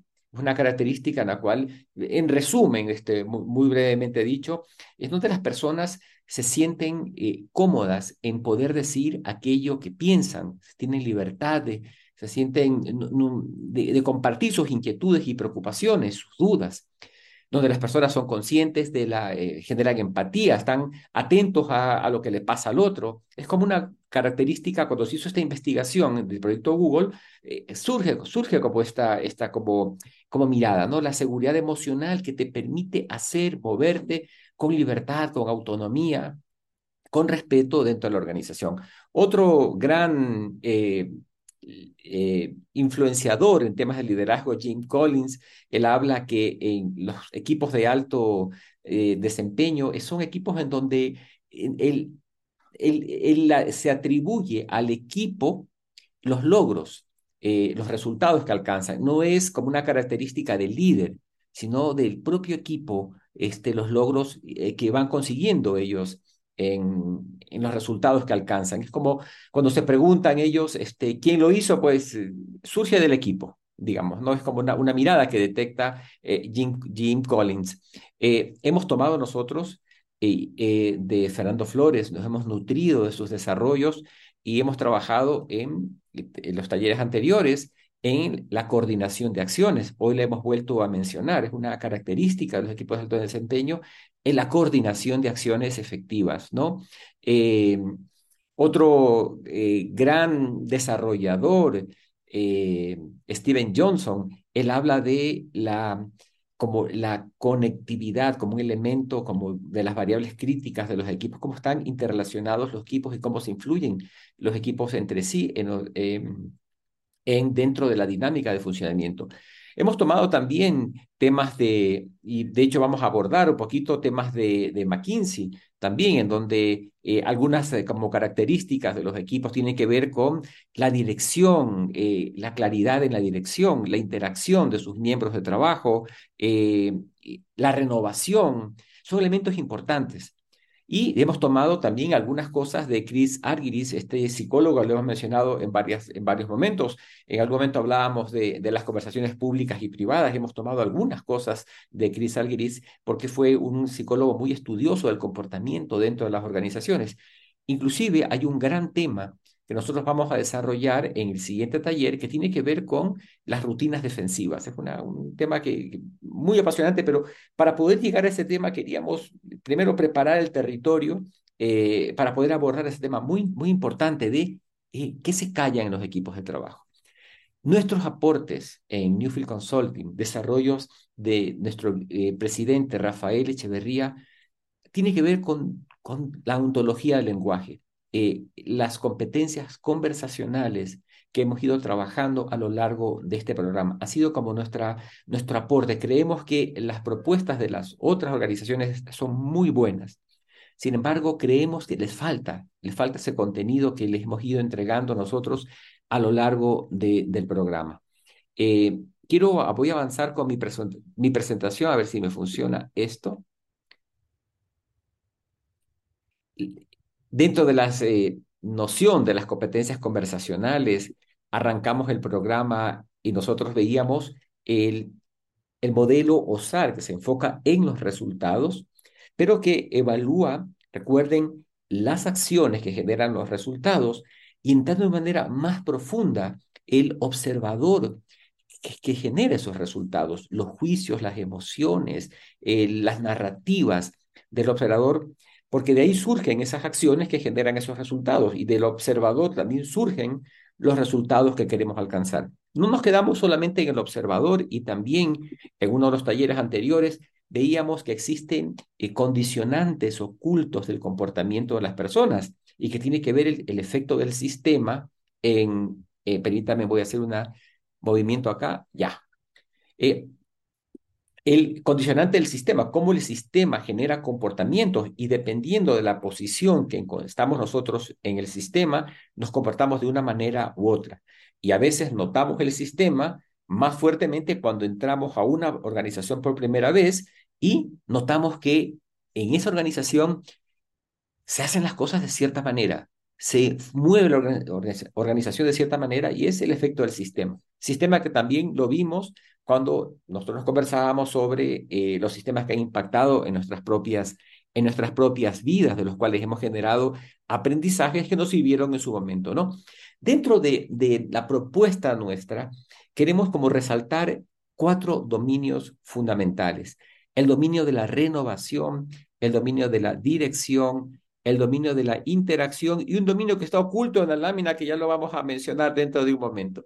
Dentro del dominio de la, de la renovación, ¿cierto? Es tan importante mirar eh, cómo está constituido el, el, equipo de trabajo, cómo está su, su enfoque hacia el aprendizaje, eh, la, la, eh, cuán abierto está el equipo a aprender, a incorporar miradas nuevas. Y aquí todas las competencias conversacionales son como el foco, como una potencial para la renovación, el, el equipo, las competencias conversacionales, el compromiso hacia el resultado, donde nuevamente surge el modelo SAR, la vocación al aprendizaje, que está relacionada con, eh, hemos dicho, la, escucha, la indagación, eh, son como partes fundamentales en la mirada de la eh, renovación, de las características de renovación del equipo.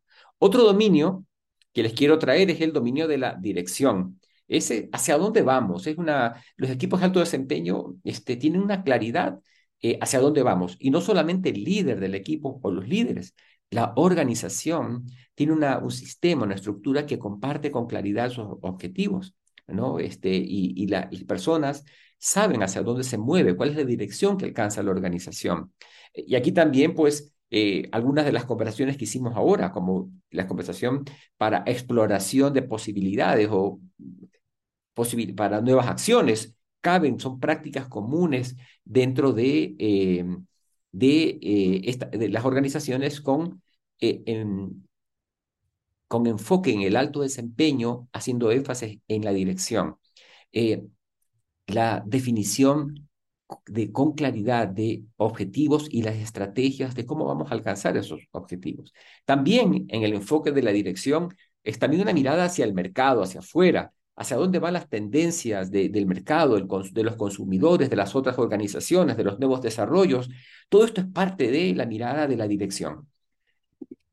Dentro del otro dominio que les quiero traer es el dominio de la interacción, donde creemos que esta es la, una parte fundamental eh, de los equipos de alto desempeño, porque tiene que ver cómo los miembros del equipo eh, se desarrollan internamente. Creo que ese es el factor que eh, creemos nosotros, que este es el, el factor fundamental que caracteriza a los equipos de alto desempeño. ¿Cómo se, cómo se los ve? ¿Cómo se ve el factor de la, de la interacción? Primero es este, cómo somos cuando estamos juntos, cómo nos reunimos, cómo son nuestras reuniones. Y piensen un momento, ¿cómo son las reuniones en las cuales ustedes participan? Cuando van a la reunión, piensan y dicen, ah, puchica, ¿para qué vine esta reunión? Uh, esa reunión que tengo que asistir, qué aburrimiento. O, decimos, sí, este, sí, tuvo buena la reunión, me aportó algo.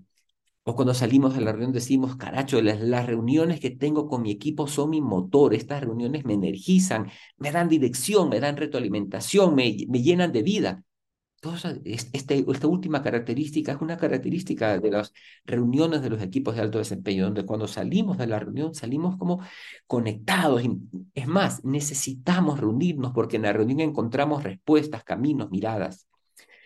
relacionado con esto es la, la, hay una relación, una, una autocorrelación entre los miembros del equipo y los comportamientos del equipo. O sea, los comportamientos que se generan dentro del equipo de trabajo generan una influencia en, en cada uno de los integrantes del equipo. O sea, lo que el otro hace me, me impacta de manera positiva o me hace reflexionar. Eh, y en los equipos que no son de alto desempeño, esta autocorrelación a veces gira a detenernos, estancarnos. Hay otro elemento que me quiero quedar un, momento hablando de él, es lo que llamamos la conectividad. Y este, este componente de la conectividad tiene que ver con la capacidad de los miembros del equipo a influirse mutuamente. E, es como, esto es como una, un parámetro de control de los equipos de alto desempeño. Es la conectividad, la, la característica de la conectividad determina el al equipo de alto desempeño. Es un factor fundamental y que tiene que ver con algunos elementos que ya voy, eh, ya voy a mencionar. Pero quiero que eh, mencionar es algo. La conectividad no es una acción. La conectividad no es una acción que nosotros incorporamos. La conectividad, mirando el modelo SAR, es un resultado, un resultado generado por una serie de acciones que los equipos de alto desempeño hacen y que generan esa, eso que llamamos esos, esas flechitas invisibles que nos unen, nos mantienen conectados, influidos, eh, trabajando dentro del equipo de alto desempeño. ¿Cuáles son algunas de esas acciones que hemos trabajado? Nosotros hemos eh, trabajado en el programa, pero si quieren, en las dos grandes vertientes, cuando hablábamos de las conversaciones desde el lenguaje, decíamos las competencias de la escucha y las competencias del hablar. Cada una de ellas, cada una de estas acciones que hacemos en las conversaciones incrementan o restringen la conectividad. Por ejemplo, entrando en el territorio de la escucha, la apertura a la comprensión del otro, la apertura a comprender el punto de vista del otro, la preocupación del otro. Y esto no significa que voy a estar de acuerdo con el otro necesariamente, pero comprender sus inquietudes, sus dilemas, desde el área en donde está, los desafíos que tiene. Ahora comprendo lo que le está pasando a esta persona, su necesidad que tiene. A veces inclusive llego a comprender su reacción eh, del otro, eh, dado que me comprendo qué es lo que le angustia o necesita esta persona. Otro componente dentro del territorio de, la escucha, la escucha genera la posibilidad de transformación. Cuando yo escucho al otro, me abro a la escucha del otro, eh, algo en mí se transforma, ya sea porque eh, entra en mí un nuevo conocimiento, algo que no sabía. O sea, yo entro a una conversación. Si yo salgo igual de esa conversación, tal vez no escuché. Cuando yo luego de la conversación digo, caracho, les descubrí esto, me di cuenta de esto, observé esto de aquí, aprendí esto, estoy diciendo, la escucha me ha transformado. Otro componente que quiero eh, eh, mencionar es, toda conversación tiene la posibilidad de la, de la conversión, del, del cambio, en toda conversación. Es por esto que nosotros Hoy día hemos trabajado en el diseño de conversaciones, porque conversar es un acto que tiene, que tiene que ver con ambición. Cuando yo converso es porque veo que hay una posibilidad de cambiar algo.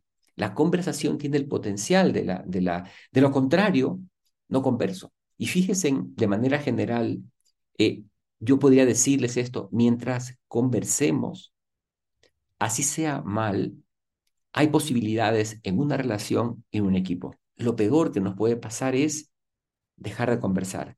Cuando dejamos de conversar, se agotan las posibilidades. Y vamos a trabajar un poquito el callar, bastante el callar en el próximo, en el próximo taller que vamos a, incorporarnos. Eh, permítame, eso ya. Variable fundamental dentro de el equipo de alto desempeño la capacidad de escucha mutua. Escuchar mi punto de vista, el punto de vista del otro, la necesidad del uno, la necesidad del otro, la indagación. Recuerden la herramienta para escuchar más profundo la indagación. Cuando eso está presente en el equipo, podríamos decir que estamos en la dirección de estar conformando equipos de alto desempeño. Ahora también trabajamos nosotros que eh, para escuchar o para generar eh, escucha, también tenemos que hablar de una manera que genere escucha. Hay formas de hablar que restringen la escucha, la forma como decimos las cosas, eh, la forma como entregamos juicios, eh, la forma como hacemos nuestras declaraciones o la forma como cumplimos nuestras declaraciones restringen o posibilitan la escucha de los demás. Competencias del habla. Hemos trabajado a lo largo de este programa y voy a hacer un pequeño resumen de las competencias del habla que hemos estado trabajando. Fíjense aquí, bueno, este cuadrito muy general, voy a entrar así rápidamente en cada uno de estos, estos pequeños dominios. Uno, hay, hay un elemento fundamental que tiene que ver con, con los equipos de alto desempeño, es el nivel de positividad versus negatividad en los equipos de alto desempeño. Para poner un ejemplo, ¿qué es la positividad? Hay esta idea, vamos adelante, sí, está buena, listo. Es la, positividad. Ahora, también es importante un nivel de, negatividad ante la idea que me está el, el, área de ventas propone este proyecto, hagamos esta inversión, que vamos a llegar lejos y todos nos emocionamos. Si todos estamos totalmente emocionados con la positividad, es posible que el proyecto deje de, se dejen de observar ciertos aspectos de riesgo del proyecto. Entonces, a veces es importante la mirada negativa o crítica para ponerlo algo, digamos, del director financiero. A ver, a ver, un momentito. A ver, vamos a chequear. Dinero para eso no hay. A ver, cuénteme. No, no, eso, eso que tú planteas, este, tenemos que financiarnos. cuando me refiero a este, el nivel de, de, negatividad, es también importante, pero un pequeño valor. ¿Saben que, que hay estudios de eh, relaciones de pareja que hay predictores eh, que mencionan que el nivel de positividad en las, la pareja 5 sobre 1 de negatividad es un factor que garantiza que esa pareja va a, a sobrevivir, va a mantenerse unida. Cuando los niveles de negatividad son más altos, hay predictores que indican que el nivel de negatividad, mientras más alto, más posibilidades de disolución de la pareja en, más corto plazo y también en las organizaciones, en los, grupos accionarios, de accionistas, este nivel. Otro componente que hemos eh, trabajado en el programa es eh, el equilibrio entre la indagación y la proposición. Veíamos al principio del programa cómo tendemos a ser propositivos, ¿sí? Y quizás dejamos a un lado la indagación. Bueno, aquí hemos, mantenga la proposición, pero suba la indagación, de tal manera que sus proposiciones sean, eh, estén cargadas de más información, de más comprensión de la necesidad del otro, del mercado, para poder ofrecer esas proposiciones que son más poderosas. Entonces, hemos mirado también el equilibrio entre indagación y proposición. Otro elemento que nos ha, mm, hemos trabajado, las, importantísimas las declaraciones básicas que hemos trabajado en su momento, es el poder decir sí con responsabilidad, eh, no cuando creemos que es importante poner límites, aprender a negociar, declaraciones de basta que son necesarias muchas veces en los equipos de trabajo, hacia allá no. Eh, el reconocimiento, el agradecimiento, son varias de las declaraciones básicas que son características de los equipos de alto desempeño. Yo les mencionaba en antes, la forma como manejamos los juicios, cuán competentes somos en fundar los juicios que emitimos. Eh, fortalece el equipo de trabajo. Si, si nuestro equipo de trabajo entregamos juicios sin fundamento, generalizamos los, los juicios, eh, personalizamos los juicios, restringe la posibilidad de la, de, la, de la conectividad en el equipo. Igualmente, como una aplicación, la retroalimentación como un gran espacio de aprendizaje. Poder entregar, ser capaces de entregar retroalimentación adecuada, oportuna, competentes al hacer la retroalimentación, abiertos a escuchar, a indagar, a, explicar y a reconocer aquellos espacios de aprendizaje que se generan. Son algunos de los componentes claves eh, de la retroalimentación, componentes que lo trabajamos también en uno de, los, de nuestros talleres anteriores. Eh, el ciclo de la coordinación de acciones, y allí les entregamos como el, si quieren, el tesoro del ciclo de la coordinación de acciones, es la impecabilidad, que no es otra cosa más que el valor que le doy a mi palabra. Si yo digo que me comprometo a esto, hago el esfuerzo supremo de cumplir aquello que, me comprometí. Y se presenta un imprevisto, algo que no contemplé. Soy competente en hacerme cargo, en avisar a tiempo, en buscar otros ciclos de coordinación que me permitan cumplir la promesa. Y por último, si veo que esto no es posible hacerlo, declinar oportunamente la impecabilidad, que tiene que ver con darle valor a mi palabra. Esto es una de las características fundamentales del ciclo de la coordinación de acciones y de toda promesa que nosotros hacemos o nos hacen a nosotros mismos. Esta, esta posibilidad, y esto ya hablaban, hablábamos de, una característica de los equipos del proyecto Aristóteles de, de Google, un equipo en donde es posible decir lo que pensamos no, estoy de acuerdo, este, mira, no me queda claro lo que tú quieres decir. Por supuesto, en, en un entorno de respeto, digamos, ¿no? Yo aquello que estoy pensando y que voy a decirlo, que al decirlo voy a lastimar a otros, no se trata de esto, se trata de, de si tengo una duda, preguntarla, la indagación. pero donde me siento tranquilo de poder compartir aquello que pienso, me preocupa, me inquieta, no estoy de acuerdo. Es una característica de los equipos de alto desempeño y de la conectividad. Diseño de conversaciones. Hoy día trabajamos en, en varios eh, diseños de conversaciones.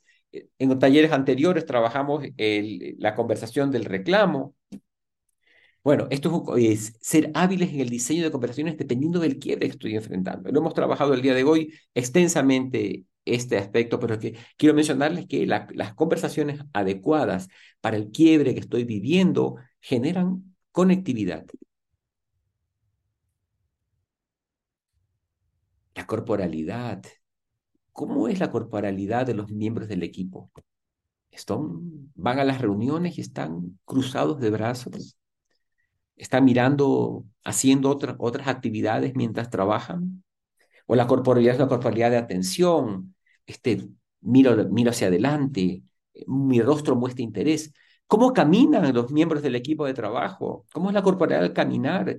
¿Arrastran los pies o caminan con firmeza, con seguridad, se sienten en su caminar hay un orgullo de formar parte del equipo. La, la corporalidad es fundamental. Y los líderes miramos la corporalidad y tratamos de intervenir en ella cuando notamos una corporalidad que no, que, que muestra que hay una pesadez en el equipo o en el miembro, el miembro del equipo. Elemento fundamental que hemos eh, incorporado. Ya dijimos también eh, el sistema. El sistema es un gran condicionante de eh, los equipos de trabajo. Dentro del sistema hay una serie de aspectos que yo se las voy a mencionar como brevemente en este momento, eh, pero quiero que hacer un recorrido. Cuando decimos sistemas, ¿a qué nos estamos refiriendo? Fíjense, y voy a ponerles algunos ejemplos.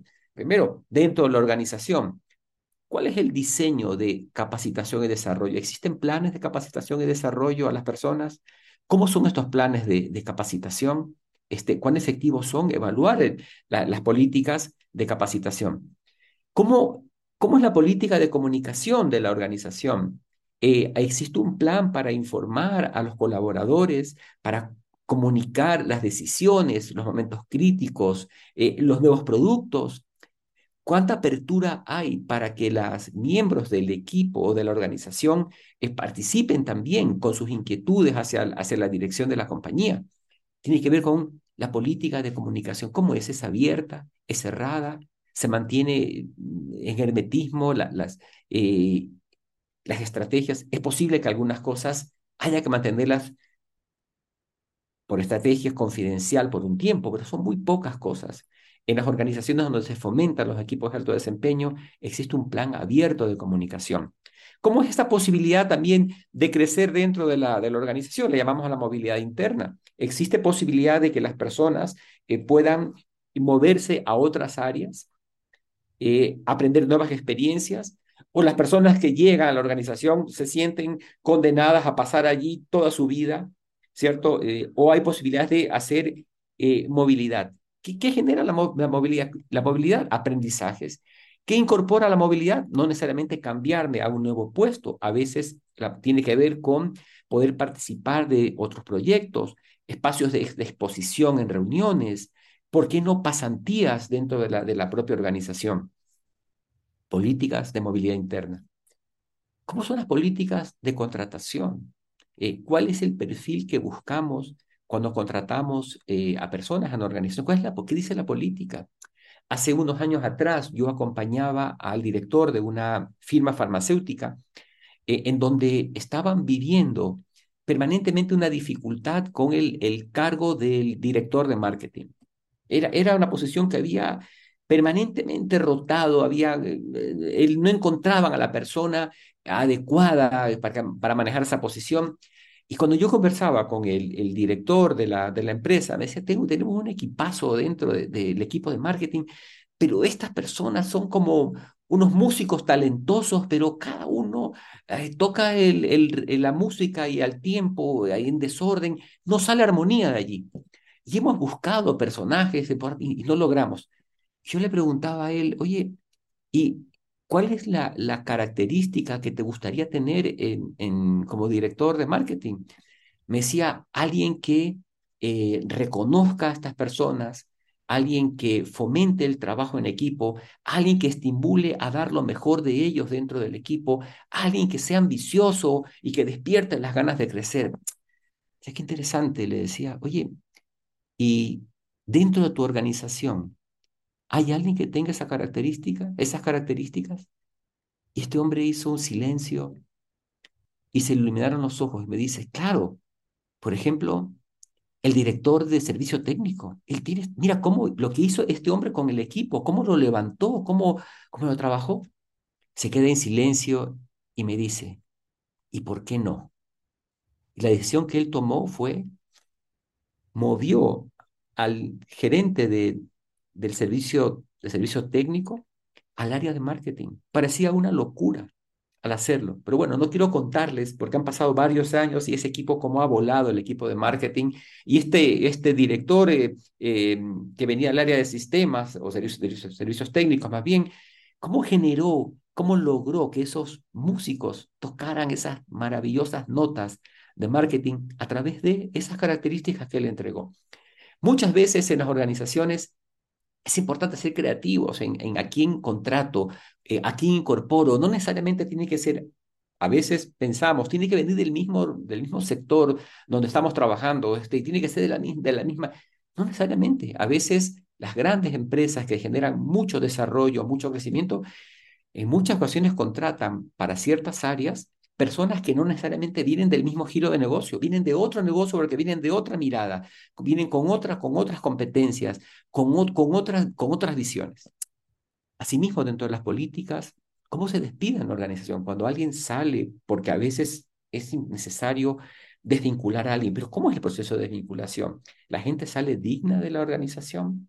La gente cuando se despide lleva un recuerdo valioso de esos últimos momentos en la empresa o es traumático el despido, porque no solamente los despidos afectan a quien se va, también afecta a la gente que se queda. La gente que se queda queda también impregnada de, de la forma como se manejan eh, los despidos que a veces pueden ser necesarios, de hecho son necesarios en, en las organizaciones.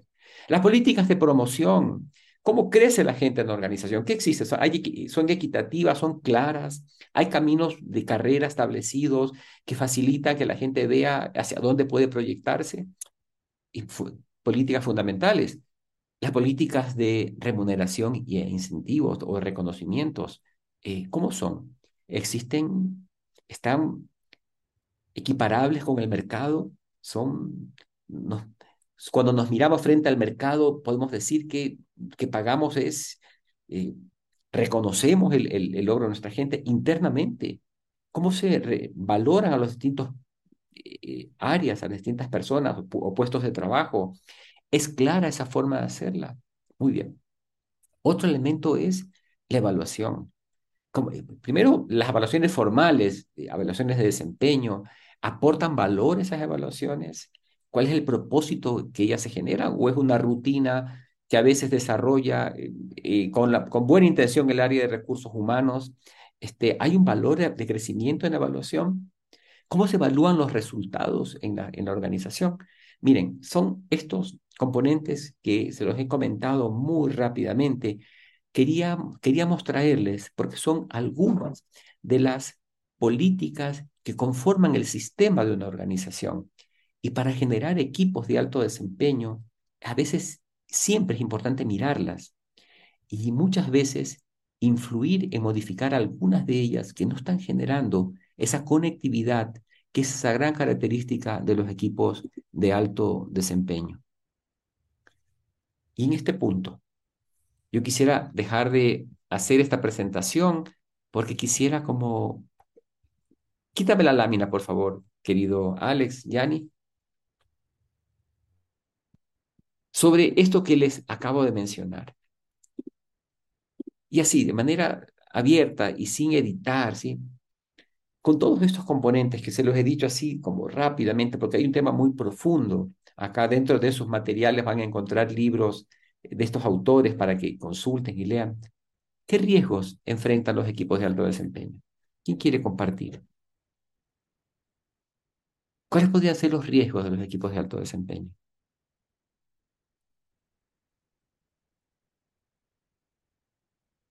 Hugo, adelante.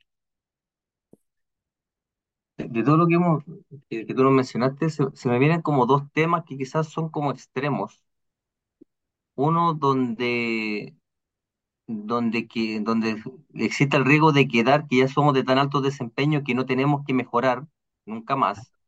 Ya estamos, somos esta orquesta, estamos bien orquestados, tocamos nuestro instrumento, estas canciones y luego creemos que podemos estar llegar ahí. Pero lo segundo también caer en una ambición de, de nunca acabar como de, de esto de, sé que somos alto desempeño y tenemos que sobreexigirnos de seguir siendo así, como, como, de buscando la perfección que a la vez puede mermar al equipo. Se, me vinieron a la mente como, como esos extremos. Ya, fantástico. No, me encanta lo que estás diciendo. Un riesgo es, este, somos lo máximo, digamos, no, no tenemos nada que aprender, ¿no? Y otro riesgo que tú eh, eh, escucho es este de eh, ser demasiado ambiciosos, ¿no? También, y es por eso que una de las características de los equipos de alto desempeño es también una dosis de negativismo, digamos, ¿no? Es como en pequeñas dosis alguien que nos aterrice. Está estupendo, Hugo, muchas gracias por compartir. ¿Quién más quisiera como, como alertarnos? Oigan, si esas son las características de los equipos de alto desempeño desde nuestra mirada, tomando desarrollos de otra gente valiosísima, otras organizaciones valiosísimas, incorporando las competencias conversacionales que es nuestro propio desarrollo ¿Qué otros riesgos podrían encontrar que podrían compartirnos?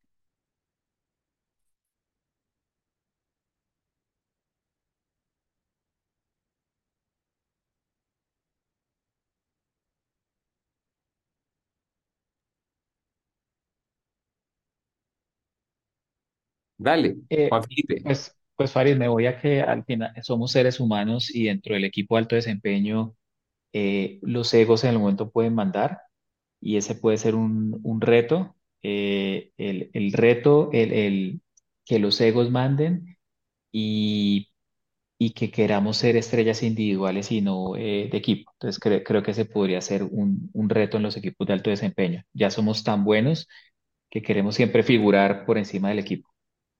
Ok, fantástico. Me, me gusta, me gusta lo que estás mencionando, totalmente. Eh, Paulina, adelante. Un riesgo podría ser que eh, tienen una dinámica de trabajo tan eh, potenciada y tan coordinada que eso significa también una, un- una complicación a la hora de tener que trabajar con otros equipos que no tienen el mismo estándar. Ok, cierta como ri- ri- ri- rigurosidad, digamos, este, dentro del equipo que les permite, no les permite como conectarse con otros equipos. Ok, está bien. Creo que, creo que te interpreté esa- de esto lo que tratabas de decir.